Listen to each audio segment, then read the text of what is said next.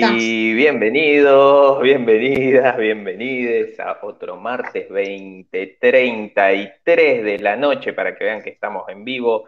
Y esto es eh, Friquicidio. ¿Cómo estás, Scart? Buenas noches. Buenas noches, buenas noches. Re bien, muy bien, contentísimo de otra noche más y también eh, contento de una linda semana dentro de todo. ¿Quieres contarnos algo de tu semana? Eh, sí, sí, bueno, en realidad estuve contento porque abrí mi nuevo emprendimiento de asesor legal de dibujantes. Muy bien. Y, y bueno, estuve en medio de, una disputa legal entre un, cliente y una comisión. Obviamente todo esto mediante mensajes de, de grupos de Facebook, pero muy, muy profesional. Obviamente, muy profesional. Y bueno, nada, eh, saltó todo ahí. Hola a la faca. Ahí están, dice, muy bien. Y bueno, yo estaba, justamente, estaba, estaba mm, viendo porque estaban estafando a un pobre cliente. Entonces dije, che, mira, cuestiones legales, pero, pero sin hacer lío, sin hacer lío, fue buscar el contacto, buscar quién está, quién era el involucrado, el afectado. Entonces le mandé un mensajito y le dije, mira, cuestiones legales y en internet puedes hacer así, así, y le, le di unas recomendaciones ahí. No las digo acá porque si no se me funda el negocio, pero cualquier cosita del privado, ya saben. Eh, yo quiero, yo quiero este, reportes semanales de este Better Call SCART porque me interesa muchísimo. muchísimo. Antes de seguir con. Sí, sí, sí. Antes de seguir con nuestra compañera acá que, va a tener su momento Story Time, quiero saludar a la Facacine, que seguramente es el querido H que está por ahí, eh, a Guille 231308 y a Karen ABC, que ya está entre nosotros. Y obviamente que lo H quiere nombres, pero bueno, eso para la, eso para, el capítulo que viene, o sea, no, tenemos que mantener, sostener la intriga. Eh, Rufus. Better Call Scar, buenísimo.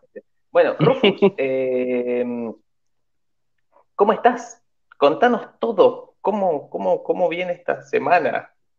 Ay, chicos, no se dan ni idea. No, mentira, bueno. Está. Em, yo soy consciente de que es bastante leve mi, caso y mi, mi, transitar por este mundo llamado COVID y que podría ser mucho peor, ¿no? Pero, pero bueno, ¿qué le vamos a hacer? Yo soy una persona muy sensible y, a mí las cosas me afectan de manera diferente. Eh, bueno, acabo de apagar la computadora, por Dios. No. Em, sí, por eso se me ve naranja. Em, ¿Qué pasó? Perdí el olfato completamente. Fue el drama. es el drama. Este, es, un drama muy grande, porque, primero porque mm, siempre tuve el olfato como que muy desarrollado, como que de todos mis sentidos el olfato era como el que es más fuerte, era un Tanjiro, ahí, hasta ahí nomás, ¿eh? Y... Una Wolverine de la vida real. Así es, pero poner el olfato a mí me, me llevaba a ser muy, este, ¿cómo se dice? Exigente con la limpieza, con, esas cositas, que era como, bueno, me levanto, siento un olor extraño y es como, no, lavandina y, desodorante para el piso por todos lados hasta que yo no sienta olor a flores en todos lados. Entonces ahora es como que yo me levanto y miro y es como que, bueno, visualmente está bien, pero es un estrés no saber si realmente está bien o, es que, no sé, acá hay un, olor a mierda y yo no me doy cuenta porque estoy completamente ciega de la nariz y, no sé, digamos, estoy como que... Es una situación muy incómoda. Muy incómoda. Acá, dicen dos cosas, dos cosas muy interesantes en el chat. Eh, a ver, primero saludamos al querido chico gris, que el, el primero chico gris pregunta si ya no sabaneas. ¿Si ya qué? Ahora no sabanea, pregunta. Si ya no sabaneas. ¿Qué es? No sabe. Eh, no, no, ¿Tiene algo que, ¿tiene algo que ver con no, Es supervivencia. Eh, eh, más que supervivencia es convivencia. Pero... Bueno, a mí me, a mí me, me, me, pone re mal porque yo no sé si te hay olor a mierda en todos lados, no tengo idea. Pero no es, bueno, ¿acaso? No, no, es bueno, no, no es bueno, no es bueno. No es bueno porque ya sabemos que... Que, los olores son mini partículas de cosas y, y, qué onda, o sea, ¿cómo hago yo para saber? Eso es cierto. Pido pausa, pido pausa. Vamos a dejar de sobrevalorar a los a las mini partículas porque para eso existen nuestros narices y nuestros vellos nasales que están ahí por algo y no es que vos ingerís y se te va todo. O sea, los señores mocos son las partículas que no entran y si fuese por eso, si las mini partículas fuesen peligrosas, ya tendríamos que estar todos muertos. O sea, acá hay un peligro que es eh, pandemia y no es por mini partículas de... Pero mira, mira, mira, mira yo estoy segura de que gracias a mi sensibilidad nasal no me morí intoxicada, anda a saber cuántas millones y miles de veces. Porque yo le siento un mínimo olor a algo, a lo que esté por comer o a la ropa incluso. Así sea que la, que la acabé de sacar de la soda y la huelo. y no siento el olor a suavizante. Es horrible, chicos. Es horrible. La verdad que es un este, placer menos en la vida ese, como acostarse y sentir olorcito a sábanas limpias. No, es horrible. Es un gran placer menos. Pero acá, mira, dicen cosas muy piolas. Primero, bueno, cosas no tan piolas como, como Guille que pregunta, entonces dejaste de bañarte, arre. Eh, Rufus nunca se bañó porque es otaku, ya lo sabemos. Y acá es carta tratando de demostrar que los otaku sí se bañan, pero le cuesta, le cuesta. no, eh, no, no, sí me baño. Me, es más, me baño me baño, me levanto re temprano y me baño porque no sé, porque por las dudas. O sea, eso es lo peor, es como, es como cuando vos, qué sé yo, se te rompe el pantalón y no sabes si se te ve que, que está roto, digamos. No sé si alguna vez tipo se agacharon y se les rompió un poco el pantalón en la parte de la entrepierna del muslo y no sabes si cuando caminas se te ve, entonces estás ahí como, ¡ah! qué, qué situación! Y otra cosa, todo esto me pasó hace una semana más o menos que yo perdí el olfato. Em, tengo, tengo mi frasquito con, con yuyitos y especias en mi mesita de luz. Sí, sí. Obviamente que sí, que, no lo toco, obviamente, porque estoy con, tampoco soy una, una, temeraria de la vida, pero lo, lo huelo tipo unas cuatro veces al día para ver si recupero y chicos, no, no lo recupero. Yo estoy segura que cuando lo recupere, ese frasco está abierto al lado de mi cama. Cuando lo recupere, yo voy a entrar. y seguramente mi pieza está impregnada de un olor a yuyito que no sé. Pero bueno, ese es mi reporte. Seguramente. Acá, bueno, quería decir, bueno, saludo a Sabri, saludo a la previa así nomás. Este, y acá decía algo muy interesante, lo H, que es aprovechar de comer cosas que no te gusten. No está mal. No, no, bueno, en realidad, o sea, sí siento el sabor, no es que el sabor no lo siento. Eh, Pero se disminuye un poco.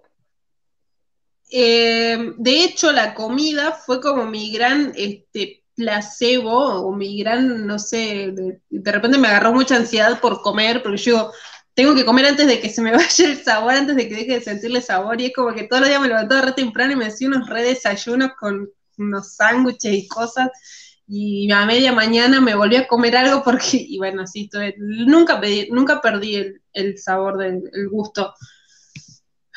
Igual no tengo cosas que no me gusten en mi casa, bueno, tengo no, no tengo cosas que no me... ¿Por qué tendría comida? O sea, ya soy adulta, ya no estoy para obligarme a comer cosas que no me gustan, ya pasé esa etapa horrible.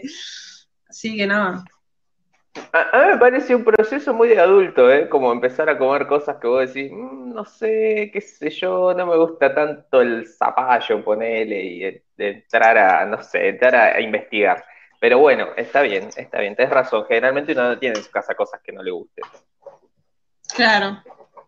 Este, pero bueno, nada, eh, no, al contrario, tengo una banda de cosas re ricas, este, me, trajeron este, familiares, comida, porque encima no, nos agarró todo esto, justo en los días, en, eh, qué sé yo, nosotros vamos al súper cada dos meses y que se compramos mucha mercadería.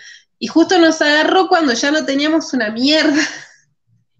y estábamos covidiadísimos y teníamos unos paquetes de fideos y nada más en la heladera y era como, ay no, ¿qué, qué, qué hacemos? Porque está todo bien, me encanta el encierro, la, cuarentena, todo, siempre y cuando haya comida, chicos, si no es, si no es una tristeza. Y bueno, nos trajeron ahí este, cosas re ricas, este, lo que sí, consejo, consejo para la gente que, que se covide eventualmente, es que cuando pidan comida, pidan comida hecha, porque a veces da paja cocinar también, o a veces te sentís mal y la gente te lleva tipo verduritas. Y bueno, sí, hubieron días en los que yo estaba como medio mal, eh, qué sé yo, me sentía cansada y eso, y no, no tenía ganas de cocinar. Y yo sí, ¿por qué no, por qué no pedí un guiso congelado y un pastel de papa y, lo iba descongelando? Bueno, nada, tips, a tener en cuenta, pidan comida hecha. piden que les manden ahí cositas, empanadas frisadas, cosas así. Las empanadas. Unas empanadas. ah, y, otra cosa. ah, para. Es extraño. Ahí, pude conectar la computadora. Es extraño que mm, yo siento la nariz tapada, pero no tengo moco, digamos. Yo me sueno la nariz y como que respiro bien, es como si la nariz estuviera tapada, tipo por, no sé, por otro lado, por atrás, y nada, eso es rarísimo. Se siente como si, como cuando te metes a la pileta y haces una mortal y te entra agua en la nariz. Eso se siente constantemente esa sensación. Tips. Tips de COVID. Tips de COVID. Exactamente. Exactamente. y vos, Fiti, ahora cuidado porque... Sí, está re heavy. Esta, esta ola nueva realmente es increíble lo rápido que te contagias. más que nada, y más que nada porque acá por lo menos, en mi zona, se empezaron a, levantar un poco las medidas, medio que listo, hasta acá llegamos. El lunes por ahí tomé el cole y, fue un fue un momento de pánico. ¿Estaba lleno? Lleno. Tuve por suerte, por suerte en la parte de delante había un rincón donde no había tanta gente, así que bueno, por ahí zafamos, pero así nomás, las carpitas que tenían el, el mini box del, del chofer ya las corrieron todas, chao, todo. así que... Qué bajón, che. Sí. Otro tip, no tomen en horario pico. Traten de salir un poco más temprano y, y entonces pueden elegir qué, qué micro, qué, bus tomar. Y no tienen, no tienen tipo, ponele, porque acá la medida era, ponele, supuestamente hasta cierta, ponele cada colectivo con 20 personas y de ahí ya no suben más, digamos. No tienen un tope. Acá tenían antes, o sea, cuando se empezó a levantar las cosas, tenían antes hasta 22 personas. Y esta última vez que tomé me, topé con, eso de que ya había gente parada. No estaba abarrotado, pero sí ya había bastante y, iban parados muchos. Así que dije, listo, de acá o me muevo por mis medios o trato de tomar en horarios no que no sean de, de horarios laborales o horarios pico. ¿Y las escuelas? ¿Qué onda de las escuelas? Y están empezando a activar todo. De a poquillo.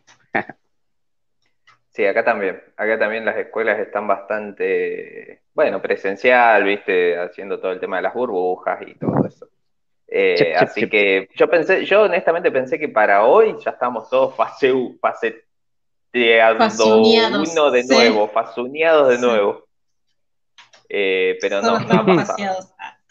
No ha pasado. Este, Sí, bueno, igual, incluso acá, porque lo que estaba viendo es que en, otras provincias van a restringir el horario de la noche, como el toque de queda.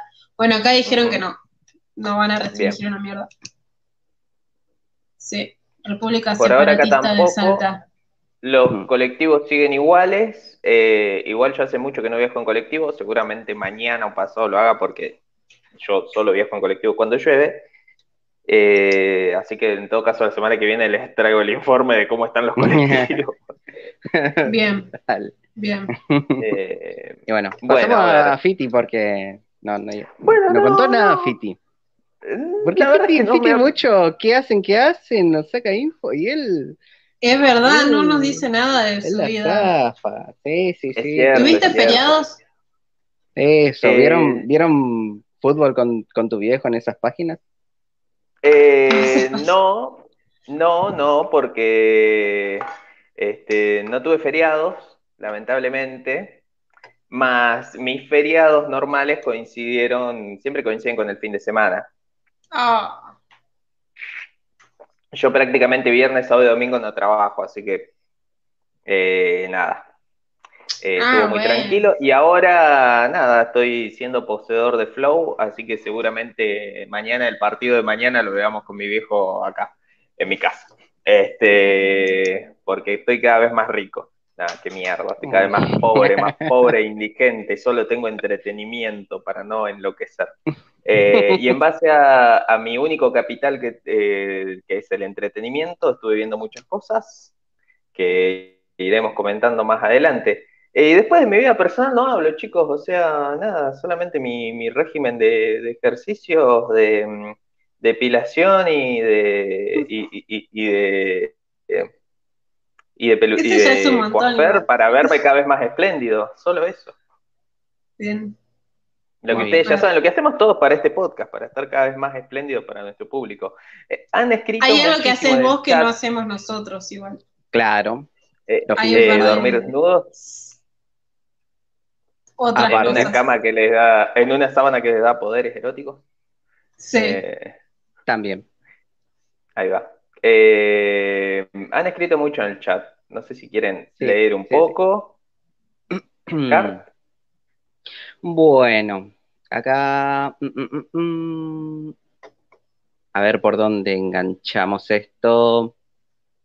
Eh, acá dice Guille, cosas re ricas, muchos yuyitos. Bien, por lo de Rufus. Eh, te manda saludito la previa, Rufus, que te mejores, porque hoy la diva es Rufus COVID. Parte 2. La reina del em, carnaval. bueno, la previa dice acá, acá en Buenos Aires, en cualquier momento se vuelve a restringir, parece, eh, los colectivos llenos en horario pico también eh, en resistencia, dice Sabrina, eh, habilitaron el 100% de la capacidad. Muchas gracias por esa info, me recontra sirve. La previa dice, acá en Buenos Aires hay presenciales en escuela, pero por lo que me he enterado, eh, por lo que me comentan, toda la semana cae alguien con COVID y las burbujas eh, se tienen que cerrar por una semana o dos. Sí, tengo varios eh, colegas dibujantes que son docentes y están que no dan más, no dan más, los tienen destruidísimos. ¿Y ustedes qué opinan? A ver, para, ¿ustedes qué opinan? Porque para mí no se tendrían que abrir las escuelas. Para mí es real pedo. Eh. Para mí también. para mí también. Asunto cerrado. Sí, para mí también. Para ah, mí bueno. debería, debería, ser este... No, no, para mí debería ser este costo, debería ser eh, como venía siendo online. No, yo creo que nadie se va a morir de no saber, de no sé, de despejar la X. No se van a morir de eso los pibes, se van a morir de COVID en todo caso. Mirá, si tenés eh, que Sí, no hace falta tampoco no dejar de tener clases no hace falta no dejar de tener clases, mm. porque eso es a lo que mm. apuesta también cierta gente malévola que, ay, no están teniendo. No, sí, sí, tuvieron clases todo el año pasado. Sí, este, igual eh, en, zonas, entonces me acá, mm. hay muchos chicos que no tienen computadoras, acceso a internet. Sí, eso es lo que pasa. totalmente. El norte. De todos modos, sí, sí, de todos modos siempre hay, o sea, siempre es algo que es mucho más solucionable que justamente a esas mismas escuelas, a esos mismos sectores, eh, imponerles un protocolo que eh, si de por sí ya es difícil la llegada para cualquiera, imagínate para una persona que tiene que gestionar un protocolo y sostenerlo. Eh, ni hablar de dar lo que, todo lo que se tiene que dar. En ese sentido es mucho más fácil eh, que accedan a una red. Y no es por hablar de otras cosas, pero hubo un momento donde hubo una gestión que se intentó eh, digitalizar todas las escuelas y después se cortó por, ya sabemos qué. Eh, y ahora está muy difícil, la verdad, hacerlo de nuevo. Ahora está muy difícil hacerlo de nuevo, pero bueno, es, me parece que es una opción, como siempre, para el bien mayor. Claro, o sea, para ahondar un poquito más ahí, como para que Rufo no se decepcione de nuestro aporte, eh, lo que yo veo, por ejemplo. no, yo creí que eh, iban a decir, no, no, tienen que abrir todo a la mierda y nos íbamos a Lo que yo pensaría, tal vez, lo que yo pensaría, tal vez, sería, por ejemplo, en niveles iniciales no. Eh, sí en los últimos niveles, por ejemplo, sexto y séptimo, ahí sí, o sea, los que están por pasar de una etapa a la otra, eso sí, y lo mismo también eh, en lo que es universidades, diría que los, las materias que son años avanzados, por ejemplo, no sé, ponele, por ejemplo, una carrera de arquitectura que son cerca de cinco años, los de cuarto y quinto años sí hagan, las que son, más que nada, esas carreras necesitan de, sesiones prácticas, eh, necesitas eso, yo por lo menos en diseño, y sé que más o menos sigue teniendo el mismo sistema, en diseño gráfico necesitas hacer las prácticas porque es otro tipo de evolución. E incluso a mí me pasó que cuando estuve haciendo el, curso de inglés, que no es algo práctico, eh, es más estudiar y teórico, se siente muchísimo que, no terminas de, afianzar el, conocimiento y es eh, mucho más complicado el feedback.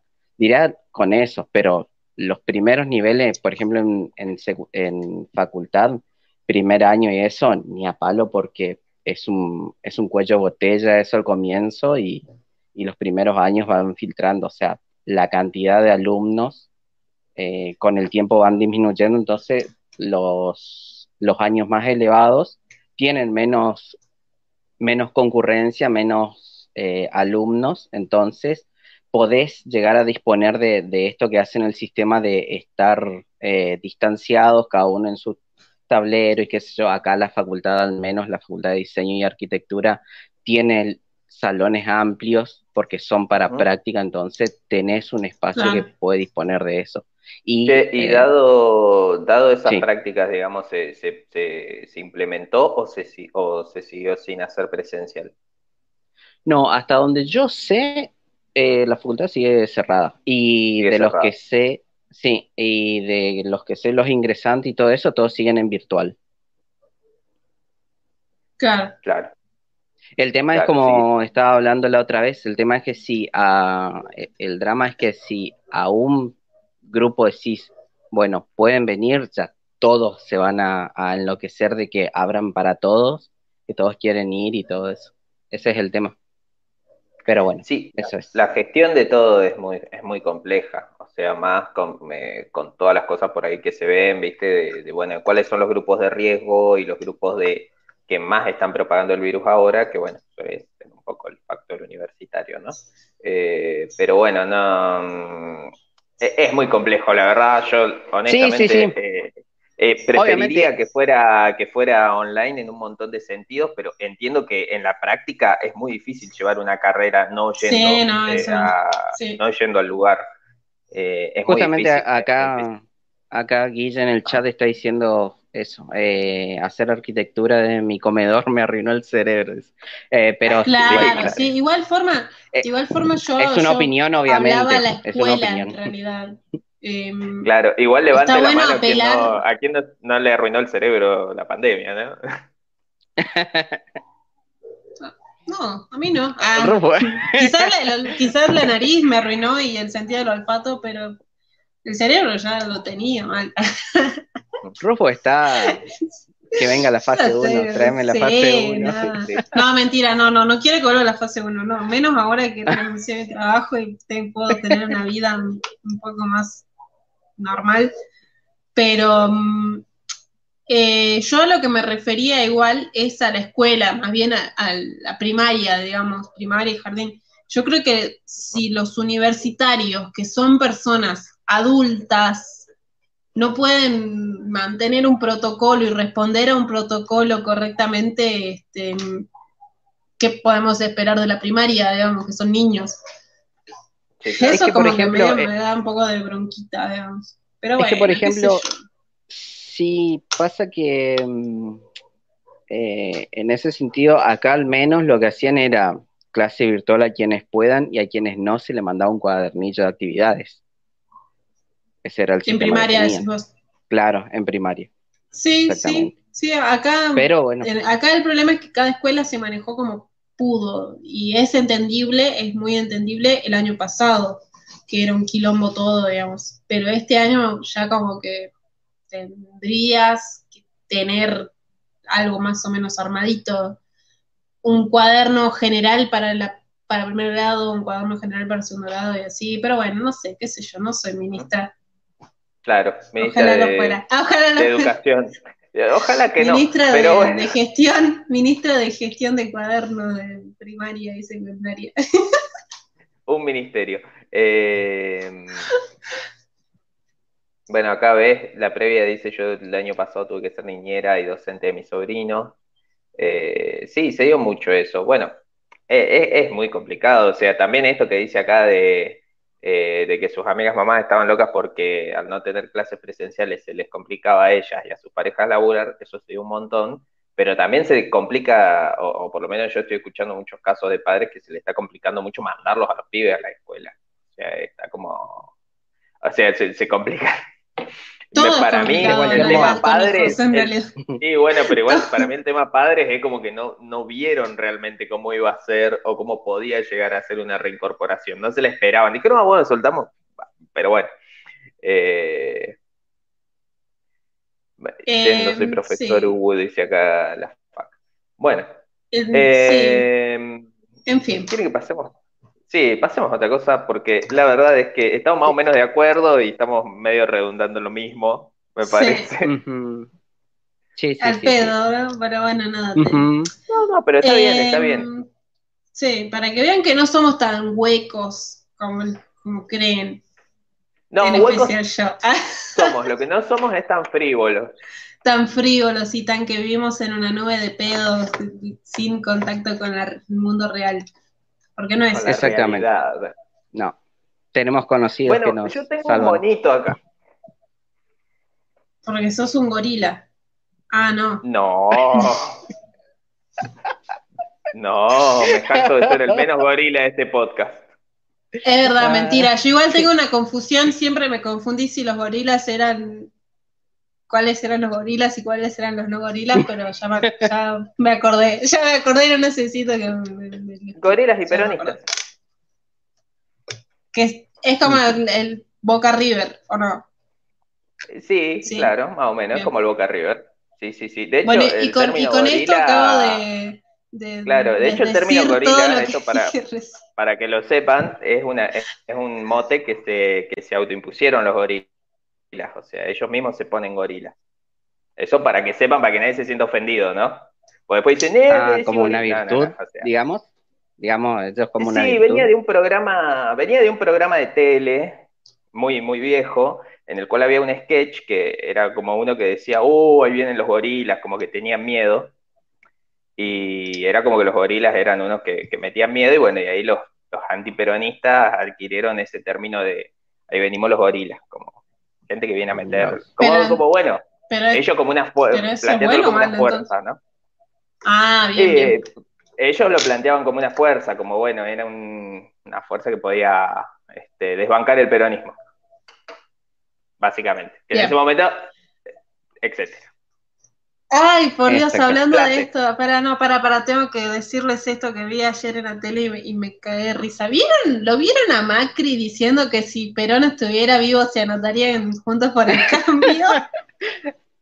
Yo lo escuché, yo lo escuché y recomiendo, de paso, lo escuché y recomiendo porque estuve, estuve haciendo la tarea y estuve escuchando Minas de Fierro.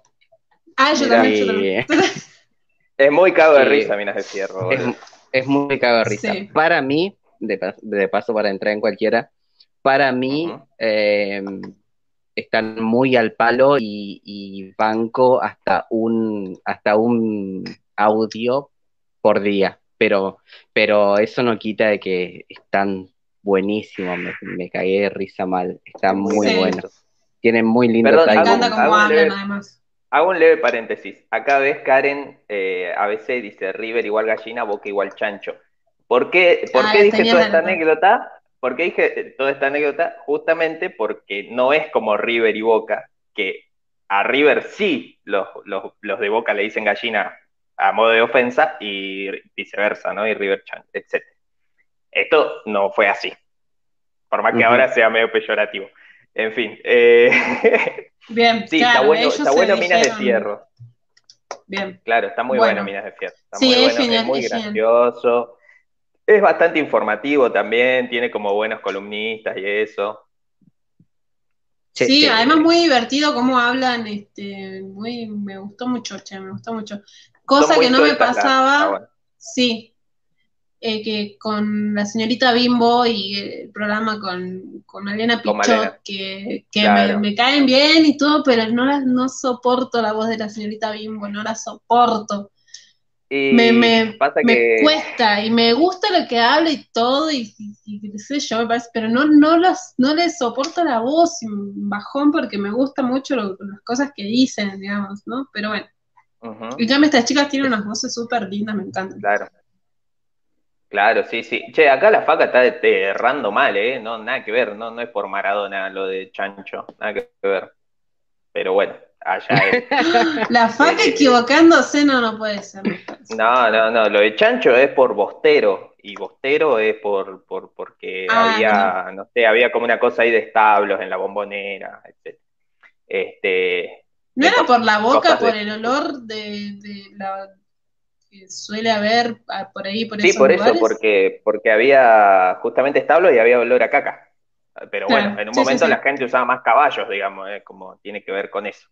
Este, de todo modo, bueno, no importa. Eh, ¿Qué estaba mm. por decir? Ah, sí, eh, yo escuchaba mucho en un momento hasta que un poco me cansó, como igual me cansa todo, no es porque sea malo, pero a mí me cansa un poco todo. Eh, hasta que me canso de... se va a cansar de este podcast. sí. Y nos va a Sepan que sí. Sepan que sí. Este, em, eh, escuchaba Furia Bebé y me gustaba todo. Furia La señorita sí. es, medio intensa, eso, eso es verdad. No es para cualquiera en cualquier momento, es medio intensa. Hasta en el mismo programa medio que se notaba que estaba como medio intensa. Y después que tienen esto que es divertido hasta cierto punto, que es, bueno, ya la referencia de la referencia de la referencia, y bueno, como que se estaban riendo entre ellas, qué sé yo, está todo bien, pero uno ya ni entraba, ¿viste? Claro. No, a mí no me molesta, me molesta mucho la voz de la señorita en realidad. Y por ahí... El registro. Sí, el registro. Tiene una voz muy particular, es como A mí la intensidad... y como que grita mucho también Sí, sí, sí, mal. Sí. Eh, acá eh, dice que está, eh, salí de bañarme, así que estoy limpio escuchándolos, dice según sí, que le mandamos un abrazo. Y acá, Juan Pablo que dice, Macri, dice, Macri inauguró el monumento a Perón en 2015 con sus amigos Moyano y Dualde. Es cierto eso, sí, totalmente, porque era un momento de, bueno, de las alianzas, ¿no? Ya sabemos cómo funciona eso. Y bueno, Moyano, Dualde, eh, Dualde ya sabemos cómo es, Moyano en ese momento estaba con unos intereses fuertes y bueno, no nos vamos a poder a discutir geopolítica ahora. No, porque no tengo la más puta idea, pero bueno, en fin. Exactamente. Vamos a las noticias, ¿les parece? Sí. Hay un par de noticias. Bueno.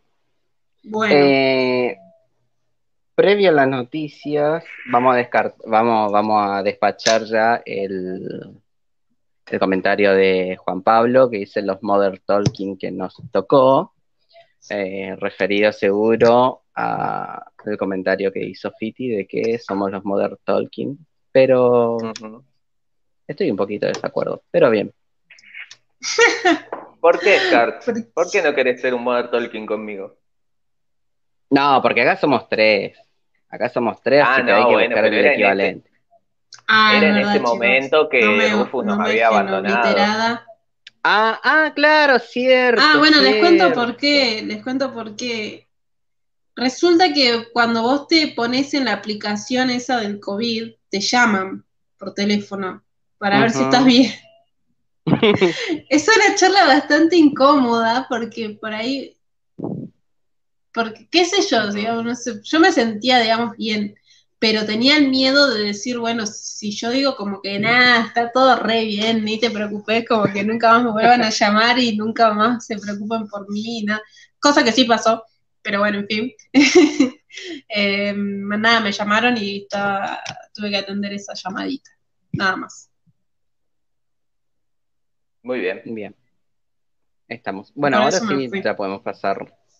Ahora sí pasamos a, las noticias. Bueno. Vamos para el lado que, más nos, nos compete de, la, cosa linda, ¿no? Eh, termina la cuarta temporada de Attack on Titan y los detractores de la animación tenían razón. ¿Qué pasó, Scar? Lo digo yo, lo digo yo. Porque me miré todo y me decepcionó mucho el final de temporada. Fue un poquito lo que habían eh, todo, es como que cuando haces todo y metes todo lo mejor en los primeros tres capítulos o cuatro para convencerte, para convencer al público y después pasa la nada misma. Eh, eso me pasó. Mm, vi muchísimas cosas de, un anime muy estándar que no está a la altura de lo que era eh, Titan en, las anteriores, que si bien em, el estudio anterior tenía mucha tenía mucho el tema de, las animaciones de los titanes, cuando usaban el 3D, a, lo último es como que estaba medio rarito, pero defiendo al, al, anterior estudio porque cuando venían las batallas grosas, decían, bueno, este segmento en donde los titanes se van a enfrentar contra, contra los humanos o lo que sea, Em, lo vamos a hacer dibujados. Entonces la animación era fluida, estaba buena. Y acá se vio en dos momentos la música muy fea. Eh, tienen una sobredosis de, gaussiano en donde tiene eh, del desenfoque ese que te termina arruinando el fondo y los movimientos y recursos re de los, de los 80, 90 en donde notas que es un dibujo estático y que la cámara hace un tracking para que parezca que es un movimiento mm, malísimo. Sí, hicieron un eh, montón eso.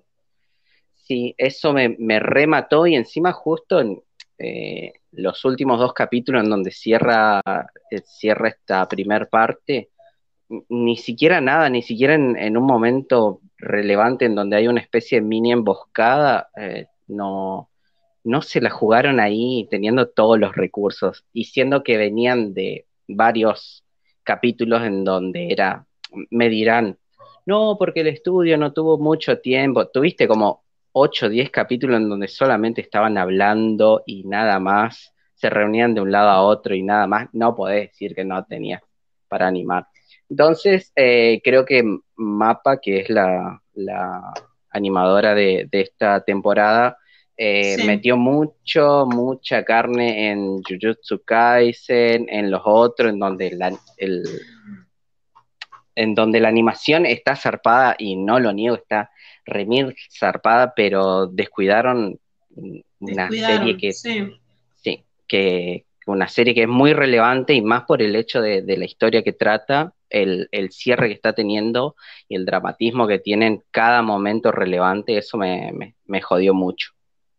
En fin. Yo creo, mira, yo creo que medio que se dejaron así como que se relajaron por el hecho de que se volvió súper, súper, este, que todo el mundo la está viendo, digamos, sea gente que ve anime o que no ve anime, que no le interesa mucho, que es como una serie que está recontraposicionada y como que capaz se relajaron un poco y además de igual forma, desde que yo vi esa entrevista a la chica que trabajaba en animadora, vieron que sí la debes haber visto vos, Scar. La entrevista en la que la, chica contaba de que, había gente que estaba, que dormía tipo ahí en el estudio, que no se iba a su casa porque no tenían tiempo. Yo creo que Lo es lamento por esa gente. Una... ¡Ah! Dios, señor, no, ¿por qué dice eso? No, igual, o sea, es un Crearon que un monstruo que se la gente, banquen. Pero que, que, que contraten más gente. No creo que estén cortos de plata, digamos. No creo en absoluto que estén cortos de plata. Yo creo que, que nosotros, fans, consumidores de la serie, el hecho de que haya salido esa entrevista y que una persona, bien, sí generó revuelo y todo, pero, qué sé yo, en Twitter se armaron movidas por cosas mucho, mucho más chicas, digamos, y, y estás siendo consciente de que, de que la, la animadora, la, ¿cómo se llama? La ¿Mapa? Claro, que Mapa este, está explotando gente de esa forma y nosotros consumidores y, y que una gran porción de la gente que ve anime es dibujante y quiere, qué sé yo, estar en la industria, eh, se siga, digamos, avalando eso o como que bueno, sí, ya pasó, ya está, ya no es este, eh, no está en el quilombo del momento, digamos, el puterío del momento, y que lo hayamos permitido, o sea, que como que ya no se hable de eso, me parece re grave. La verdad que me parece re grave. Desde ese momento es como que miro eh, Attack on Titan y medio que con culpa, porque es como cuando te enterás que, que la ropa está hecha por gente en talleres clandestinos, eh, todos eh, privados de la libertad, y es como, mm, no está tan bueno ya comprar ropa de esa marca, digamos me da un poco de culpa, ¿no? Se me hace sentir re mal que haya gente así. Y más teniendo en cuenta de que es un, un anime que con el que se están llenando de guita. Estoy segura que se están llenando de guitas. Por todos lados debe Claro. Claro, además, o sea, es un poco el, el- esta, este estudio es un poco el resultado de lo que veníamos hablando hace bastante, de- del hecho de que justamente al tener un, un, como este, una industria tan saturada, incluso acá tenés el, el resultado de Mapa que tiene Shingeki, que tomó la licencia de Shingeki para animar, también agarró otro anime que es Jujutsu, que está súper en boga de todos, que, que está Sí. re en el top mundial, eh, y la tiene que animar a, a todo culo porque ya plantó la base justamente con Kimetsu, que creo que es la misma que hace Kimetsu, que es otra que necesita una animación a puro culo, entonces eh, llegás en esto de que tenés una cantidad de, de animación para hacer que, que realmente no das para abasto y, y terminas saturando. Creo que, y bueno, en este caso creo que la que ligó feo fue Kimetsu, eh, perdón, eh, eh, Attack on Titan, Shingeki, Attack on Titan.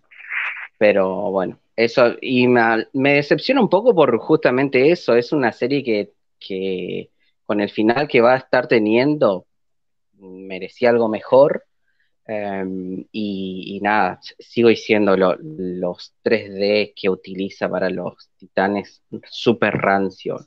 Cuando lo usa bien, que fueron cuatro capítulos muy lindos, pero que, que en la primera vista es tan lindo porque después lo volvés a ver y decís, esto es horrible. Sí. Cuando no lo usan realmente con, con todo el, el power, queda peor todavía. Así que bueno.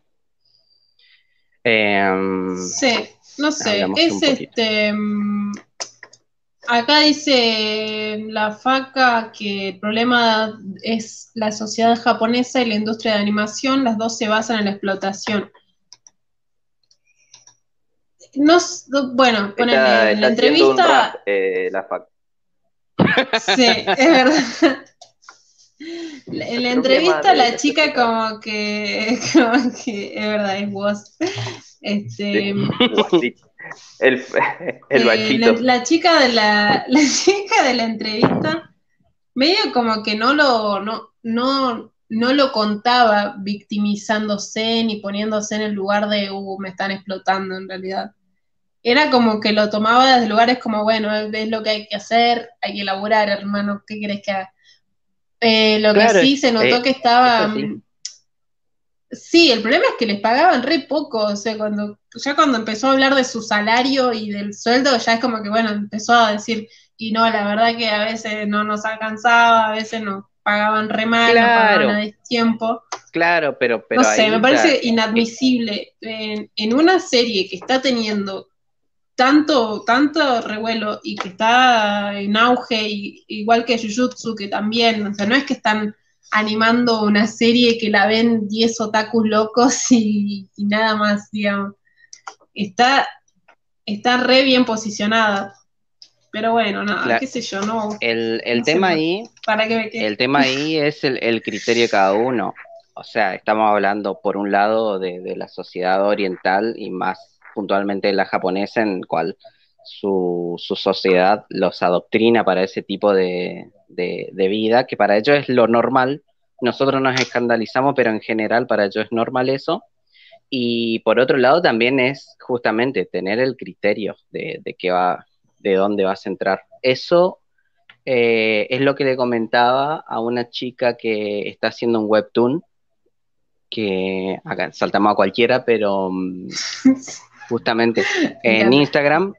No, pasa que ella hizo una publicación, está publicando un webtoon y hizo una publicación como de descarga diciendo, eh, obviamente todo con viñetitas de ella subiendo, subiendo su, su capítulo semanal y yendo a los comentarios para ver qué, qué, les parece el capítulo y lo único que se topaba era con cuándo va a salir el otro, eh, eh, está tardando mucho en salir y, bueno, era como una especie de descarga.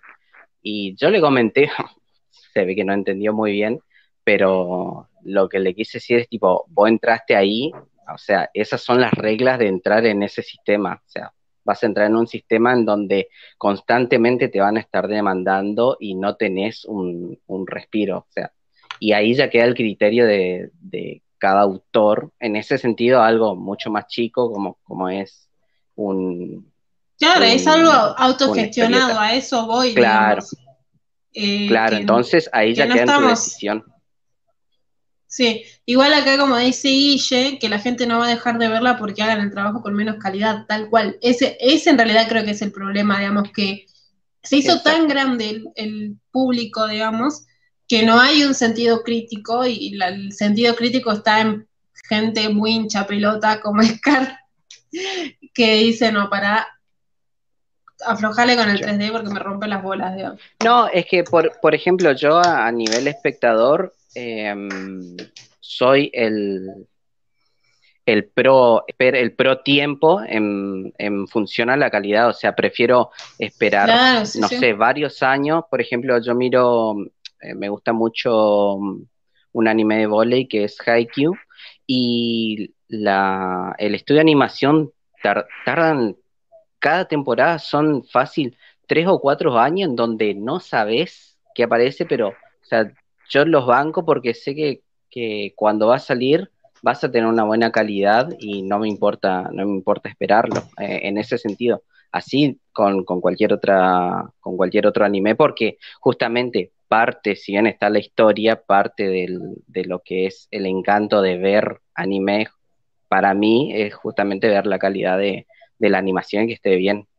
Y no por eso pedir que los sí, Sí, yo, claro, yo, yo también voy más por ese lado, che. Pero, pero bueno, ya, ya pasó la, barrera, digamos, de, convertirse en un producto, en un producto que tiene que salir ya y que tiene que estar ya o que tiene que estar lo más antes posible y después las expectativas es como que quedan para después. Sí, em, o sea, digamos, en, cierta medida quedó la, lo que es como un medio expresivo, ya dejó a ser netamente un medio de entretenimiento y un producto, un producto para comercializar. Eso es lo que pasa. Y eso, eh, eso incluso se ve en, en, la última temporada de, no sé, no sé qué estación tienen ellos, que un traspaso de temporada en donde sacan los animes de estreno y hubieron como 50 que yo dije, no puedes sacar tan tanta cantidad, sí, incluso. En Crunchy también pasa lo mismo. Es increíble. Sí, es increíble, es increíble. Eh, bueno, pasamos a otra noticia. Algo. más de lo mismo. algo más, pero más argentino en realidad. Ah, no, ah, no, sigue, sigue, perdón, no, no, me, me resalté. Dice también que eh, preparan acciones legales contra quienes filtren o suban el último episodio del manga. ¿Ya salió? No, eh, este mes sale el 9, si es que no me equivoco, o sea, dentro de unos días va a salir el final y obviamente están todos re anti-spoiler porque están en modo Game of Thrones.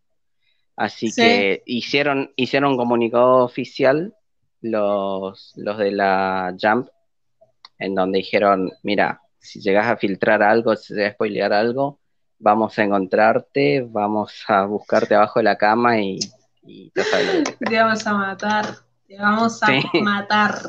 Bueno, este, qué, qué, qué, complicado. Eh, otra noticia. Anya Taylor se hace devota. Una familia asegura que se le apareció el rostro de Jesús en una empanada. Ojo, esto sí me interesa. Eh, al fin, al fin algo importante, chico. Al fin hablamos de algo que, tenga valor. Es verdad, este, es verdad.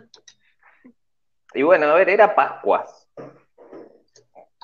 Y bueno, tenía que claro. Jesús tenía que aparecer. Para mí, eh, sí, sí, para mí el tema es eh, de qué era la empanada, porque eso es fundamental. Uh, de la carne de Cristo, ¿o no? ¿No es de eso? Y para mí, no sé, para mí, no, ¿por qué habría una empanada de carne en Pascua? O sea, debería ser una, ¡Ah! empanada de vigilia. Uy, para La empanada Gates, ahora va a seguir.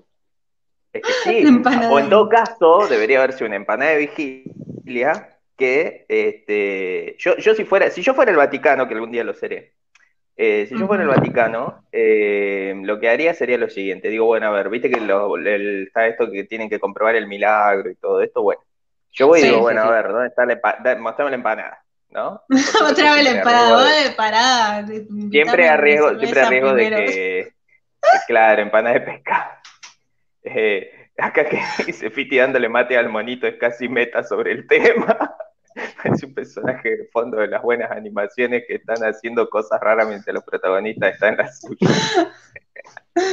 bueno, me encanta. Eh, a lo que voy es lo siguiente. Eh, si yo fuera al Vaticano, llego, digo, bueno, mostrame la empanada, como con esta, tan claro como siempre suele ser el Vaticano.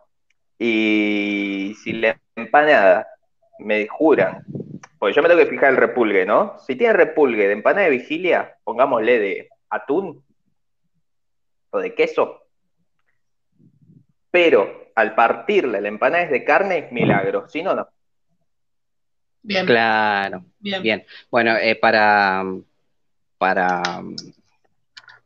ampliar un poquito el tema, dicen que lo consideran como una señal, ya que hace poco tiempo se quedaron sin trabajo. Aseguran que van a frizar la empanada, que no era de vigilia, ya que no habían ah. conseguido pescado. Sacrilegio.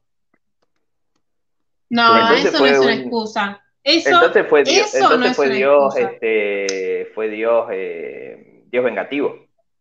Sí, Dios ah. vengativo.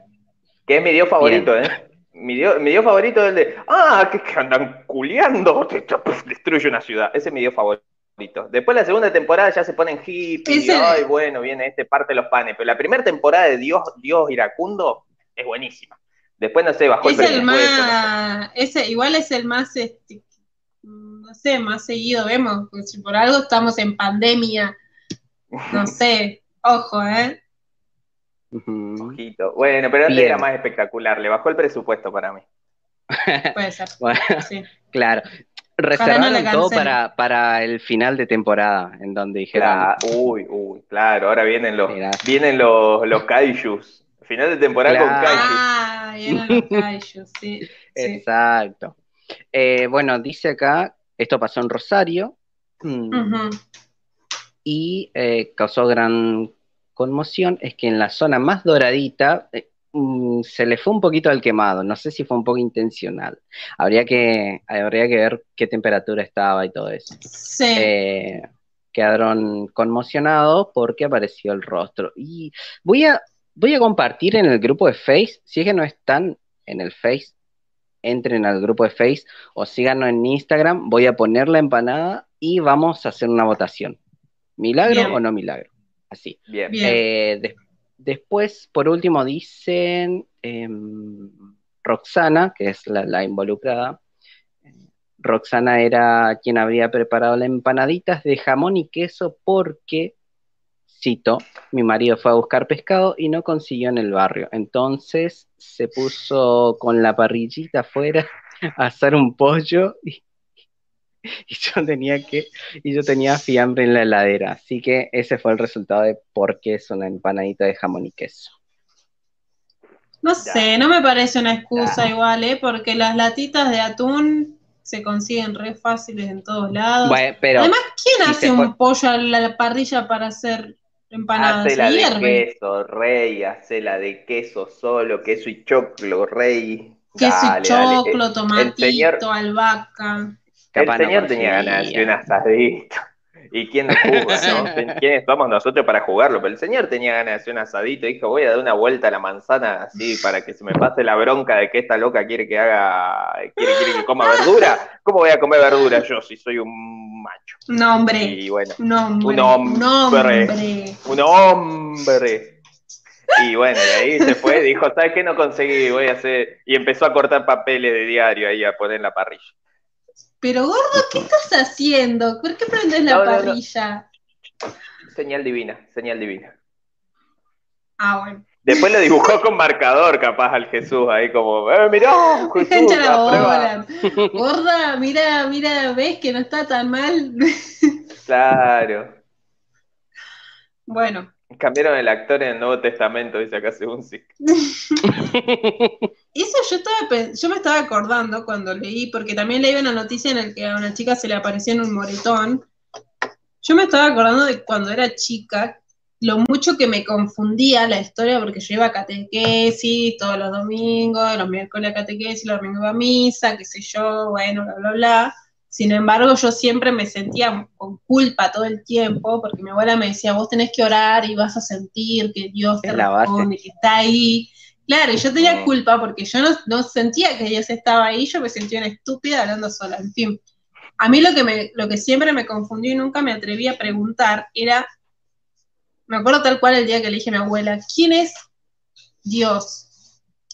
Y me dice, bueno, Dios es Jesús, pero ¿y su papá quién es? Dios. Pero Dios quién es? Dios es Jesús, y yo Claro. Oh, ¿Qué? ¿Qué? oh my God, Inception. sí. Hay algo en esta historia que no, no, no, está muy bien desarrollado, como que él es, mm, no sé. Bueno, pero eso, bueno. eso fue una, pero eso fue una roca política, ¿sabías? ¿Cuál? Eh, ¿Cómo? no entiendo. No, me confundas más, por favor. el tema de este de la Trinidad, de Dios, Espíritu ah, Santo y Jesús, que son una misma cosa, fue una rosca que se resolvió porque cuando empezó el cristianismo, digamos que eran los hebreos en Roma y los, romas quieren, los romanos quieren institucionalizar la, fe cristiana como la fe eje del gobierno, dicen, bueno, vamos a que viste que roban como fechas y algunos personajitos de otras religiones, de otros mitos, bla, bla, bla. Este, y después le dicen a los, y los cristianos. Es el Jesús verso, vos no entendés nada del Jesús Claro, es el Jesús verso. Eh, lo, que, lo que pasa ahí es que, digamos, eran como, había muchas facciones de estos chabones cristianos, no era que eran todos unos y, y todos pensaban lo mismo, sino que había como distintas facciones que pensaban cosas distintas. Y un día, bueno, agarra a Constantino, no sé si era Constantino, pero era uno de esos, ponele que Marco Aurelio, alguno, algún emperador romano, y le dice, muchachos, bueno, se ponen las pilas y me unifican la religión porque esto tiene que salir mañana. Mañana tengo que sacar el decreto que la religión es así. Bueno, y ahí se juntaron 80 monos a discutir cómo era Dios, y como no se ponían de acuerdo, más o menos quedaron en esa. Lo estoy contando como el ojete, pero más o menos es eso, como, bueno, Dios es un poco Dios, es un poco Jesús, es un poco un pajarillo. Sí, sí, es entendible. Y ahí eh, apareció, ahí cuando empezás, a o sea, cuando te lo explican así, el por qué hay un quilombo de eso, pero yo a los ocho años, tipo... No, claro. Como dice, como dice este, Sangre Primitiva, que Dios es el cuento de la buena pipa, tal cual, porque esa fue la respuesta de mi abuela, es como, pero ¿quién es Jesús? Dios, y Dios quién es, quién es su papá, y era como, todo un círculo vicioso y yo digo, pero ¿quién es su mamá entonces? No entiendo nada, Dios mío, o sea, él es, lo se acostó con su mamá. Ah. lo que quitaron ah, de guion, lo que quitaron de guion y después adaptaron es que ahí un, un hebreo se levantó, marcó la pizarra y dijo, esto es una estafa piramidal. Y todos le miraron y le dijeron, ¿cómo? Y ahí unió todo, dijo, Claro. Exactamente. necesitamos el hebreo scut entonces para poder terminar de, también, también necesitamos que Scar vea de Office, porque esa referencia fue muy buena. es verdad. Dale. Sí, es verdad. Yo nunca entendí los eh, Reyes Magos, dice acá. Bueno, pero Bache no entiende mucho, vos no entendés muchas cosas, empezá a asumirlo y ya. Em, mira, bueno, tiraron para, voy a leer un par de comentarios que me parecieron muy buenos. Eh, dice, según sí, ¿qué clase de dark es ese? Tal cual. Tal cual. Después dice, Guille, ahí Rufo se dio cuenta que ella del futuro escribió la Biblia super fumada y viajó al pasado para dejarla en la historia, a lo Tenet. Yo creo que mis historias tienen un poco más de consistencia que eso, pero si estaba muy fumada, puede ser que sí. Dice, Jesús reunió a todos en la última cena y dijo, ¿querés ser tu propio jefe? Ay, qué idiota.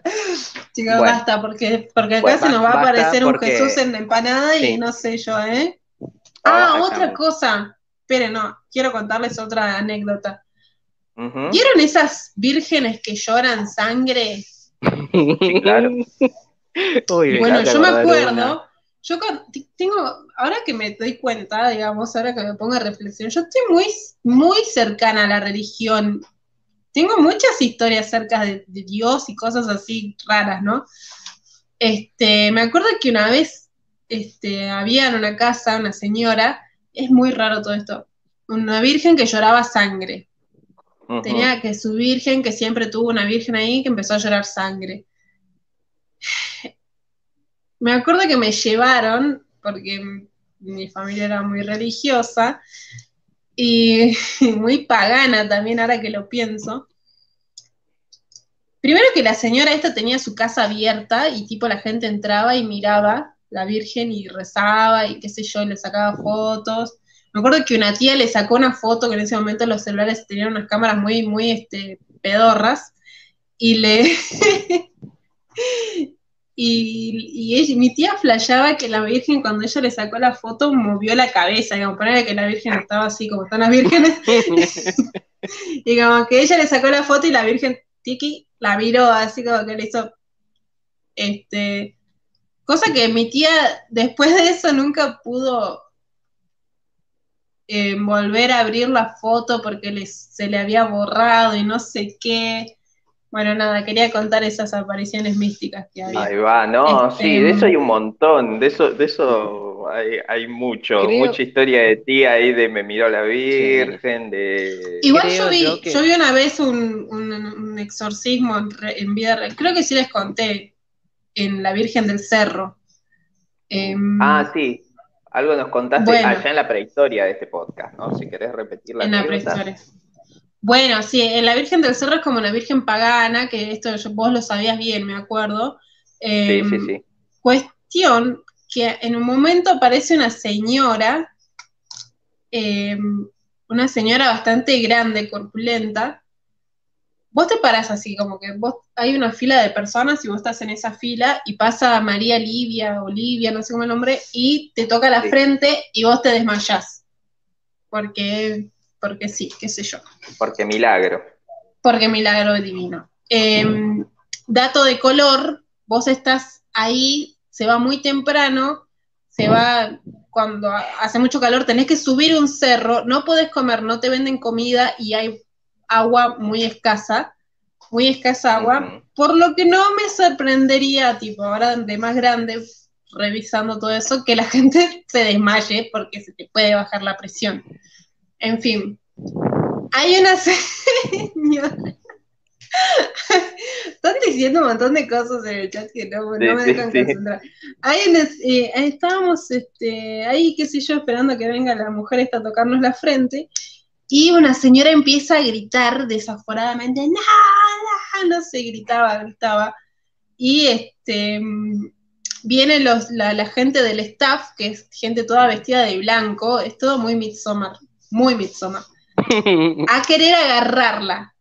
Y la agarraba y la tipa tiraba manotazos por todos lados. Vienen cuatro tipos y la sientan en una silla de plástico eh, tipo uno le agarraba la pierna, al otro así la atan y la señora gritaba, gritaba, gritaba y se le ponían blancos los ojos y la otra señora venía y le hacía unas oraciones y no sé qué.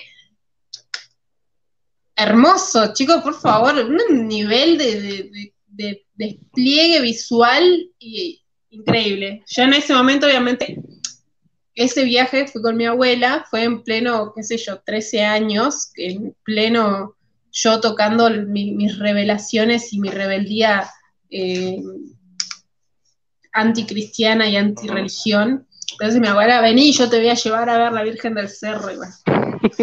yo quedé así como, discúlpame, ¿esto pasa en tu religión? Yo no, no, no me gustan estas cosas. ¿Qué quiere que te digan? Le está dando epilepsia y vienen y latan a una silla a la mujer y le tiran agua en la cabeza. No sé, no, déjame nomás, déjame. Vos le dijiste, a mí en el este- fuego si me desmayo me ayudan, no me atan. claro. Claro. En un bondi, si me, desmayo me llevan en una salita. Bueno, nada.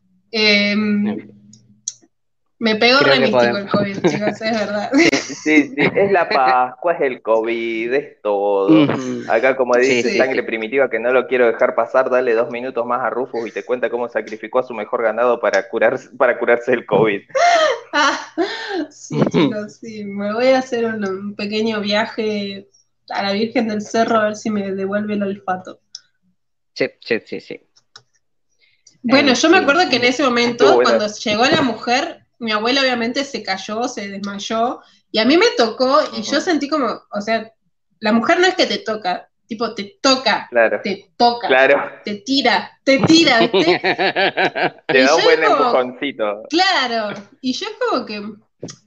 Es el chakra. Nunca perdí la, nunca perdí la, conciencia ni nada, pero me tiré porque me parecía divertido y porque todos se tiraban y porque si no te tiras... No, porque encima si vos no te tirás es como que la gente te mira así como no. No sos un alma perdida, sí, sí. Y bueno, me tiré y estuve ahí. Me acuerdo que yo estuve así como tipo tirada en la tierra hasta que mi abuela se despierte y me hable, porque yo no sabía qué hacer. Era como que estaba tirada y, toda la gente estaba tirada y tenés que esperar a que alguien se te levante y te diga, che, bueno, ya, ya, ya volviste, te volvió el alma al cuerpo y bueno, recién ahí te levantas. tal cual, quería pertenecer, tal cual, tal cual. Quería que no me expulsen de mi familia. Bien. Continuamos con las noticias. continuamos con las noticias. Eh, Gina Carano se hace devota. Una familia asegura que se le apareció el rostro de Jesús en un moretón. ¿Qué? ¿Por qué? A ver, yo entiendo que Gina Carano es como no es, como en el en la faca el pelusa, ¿no? Que hay que nombrarla a todos los programas, pero ¿qué, tiene que ver esto? Explique, explique su explique su, noticia, jovencita. Sí. Nada, quería meter a Gina Carano. Eh, hay un moretón, un milagro, y Gina, si hay moretones, está Gina.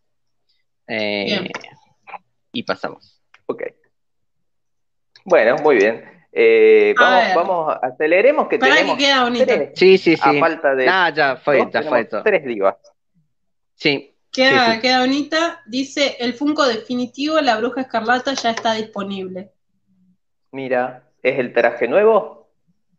Exactamente, la brujita con el traje nuevo, levitando. Tengo que destacar que hicieron algo muy decente y no es, sí, involucra el diseño porque viene la, brujita levitando y trae una base transparente que casi siempre tienen la desfachatez de poner el pituto en una parte del cuerpo que no queda bien. Y en este caso aprovecharon, aprovecharon la capa, como que hace una, una onda, entonces se engancha desde la capa, o sea, bien, bien. Hay que destacarle algo al, diseño. Y el, el, bichito está bastante bien. Obviamente nunca va a meritar lo que vale, pero está bien. Como diseñito está lindo.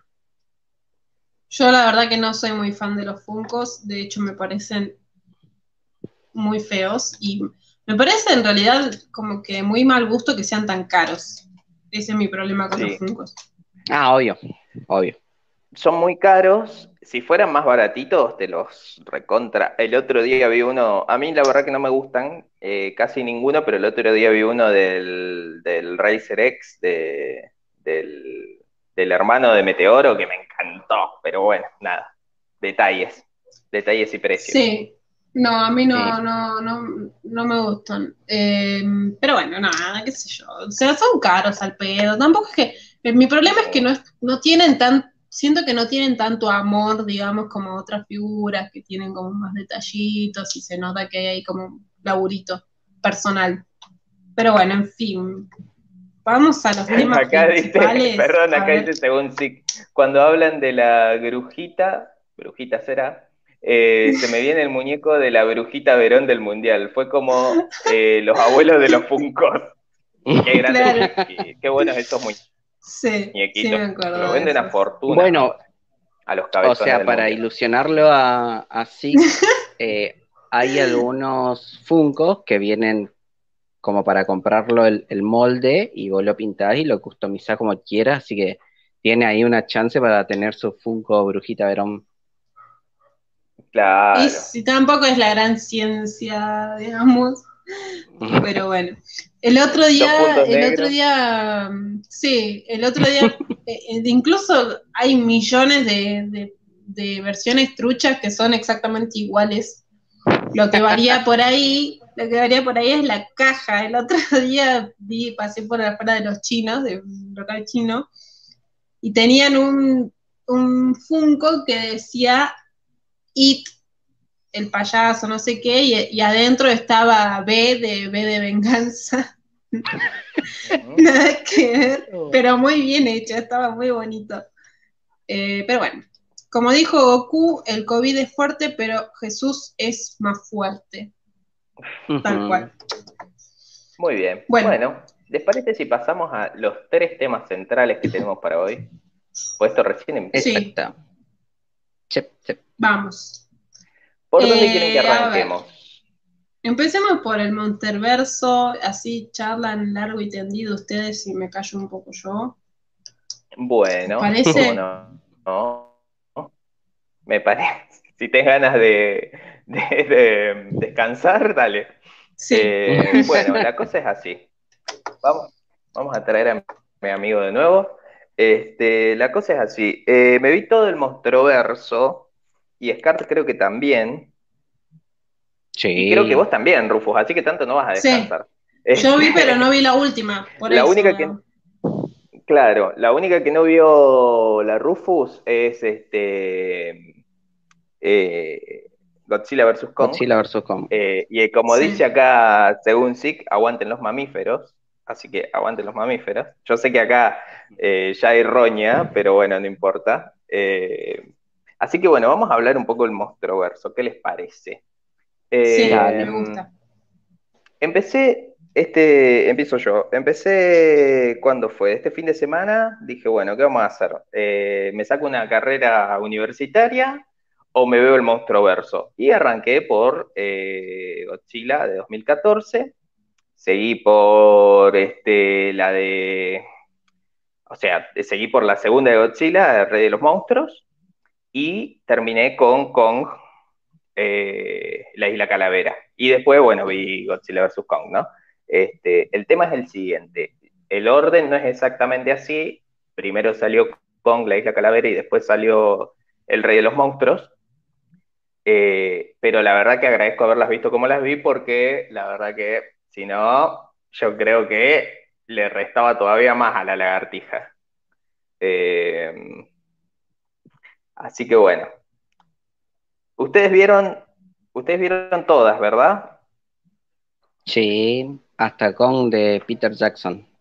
Sí. Perfecto. Sí, yo también, yo también. Pero bueno, pero con de Peter Jackson no es está incluida en este set porque estamos hablando de el monstruo verso. De todos modos, el Kong de Peter Jackson me parece superior a todas directamente. Sí.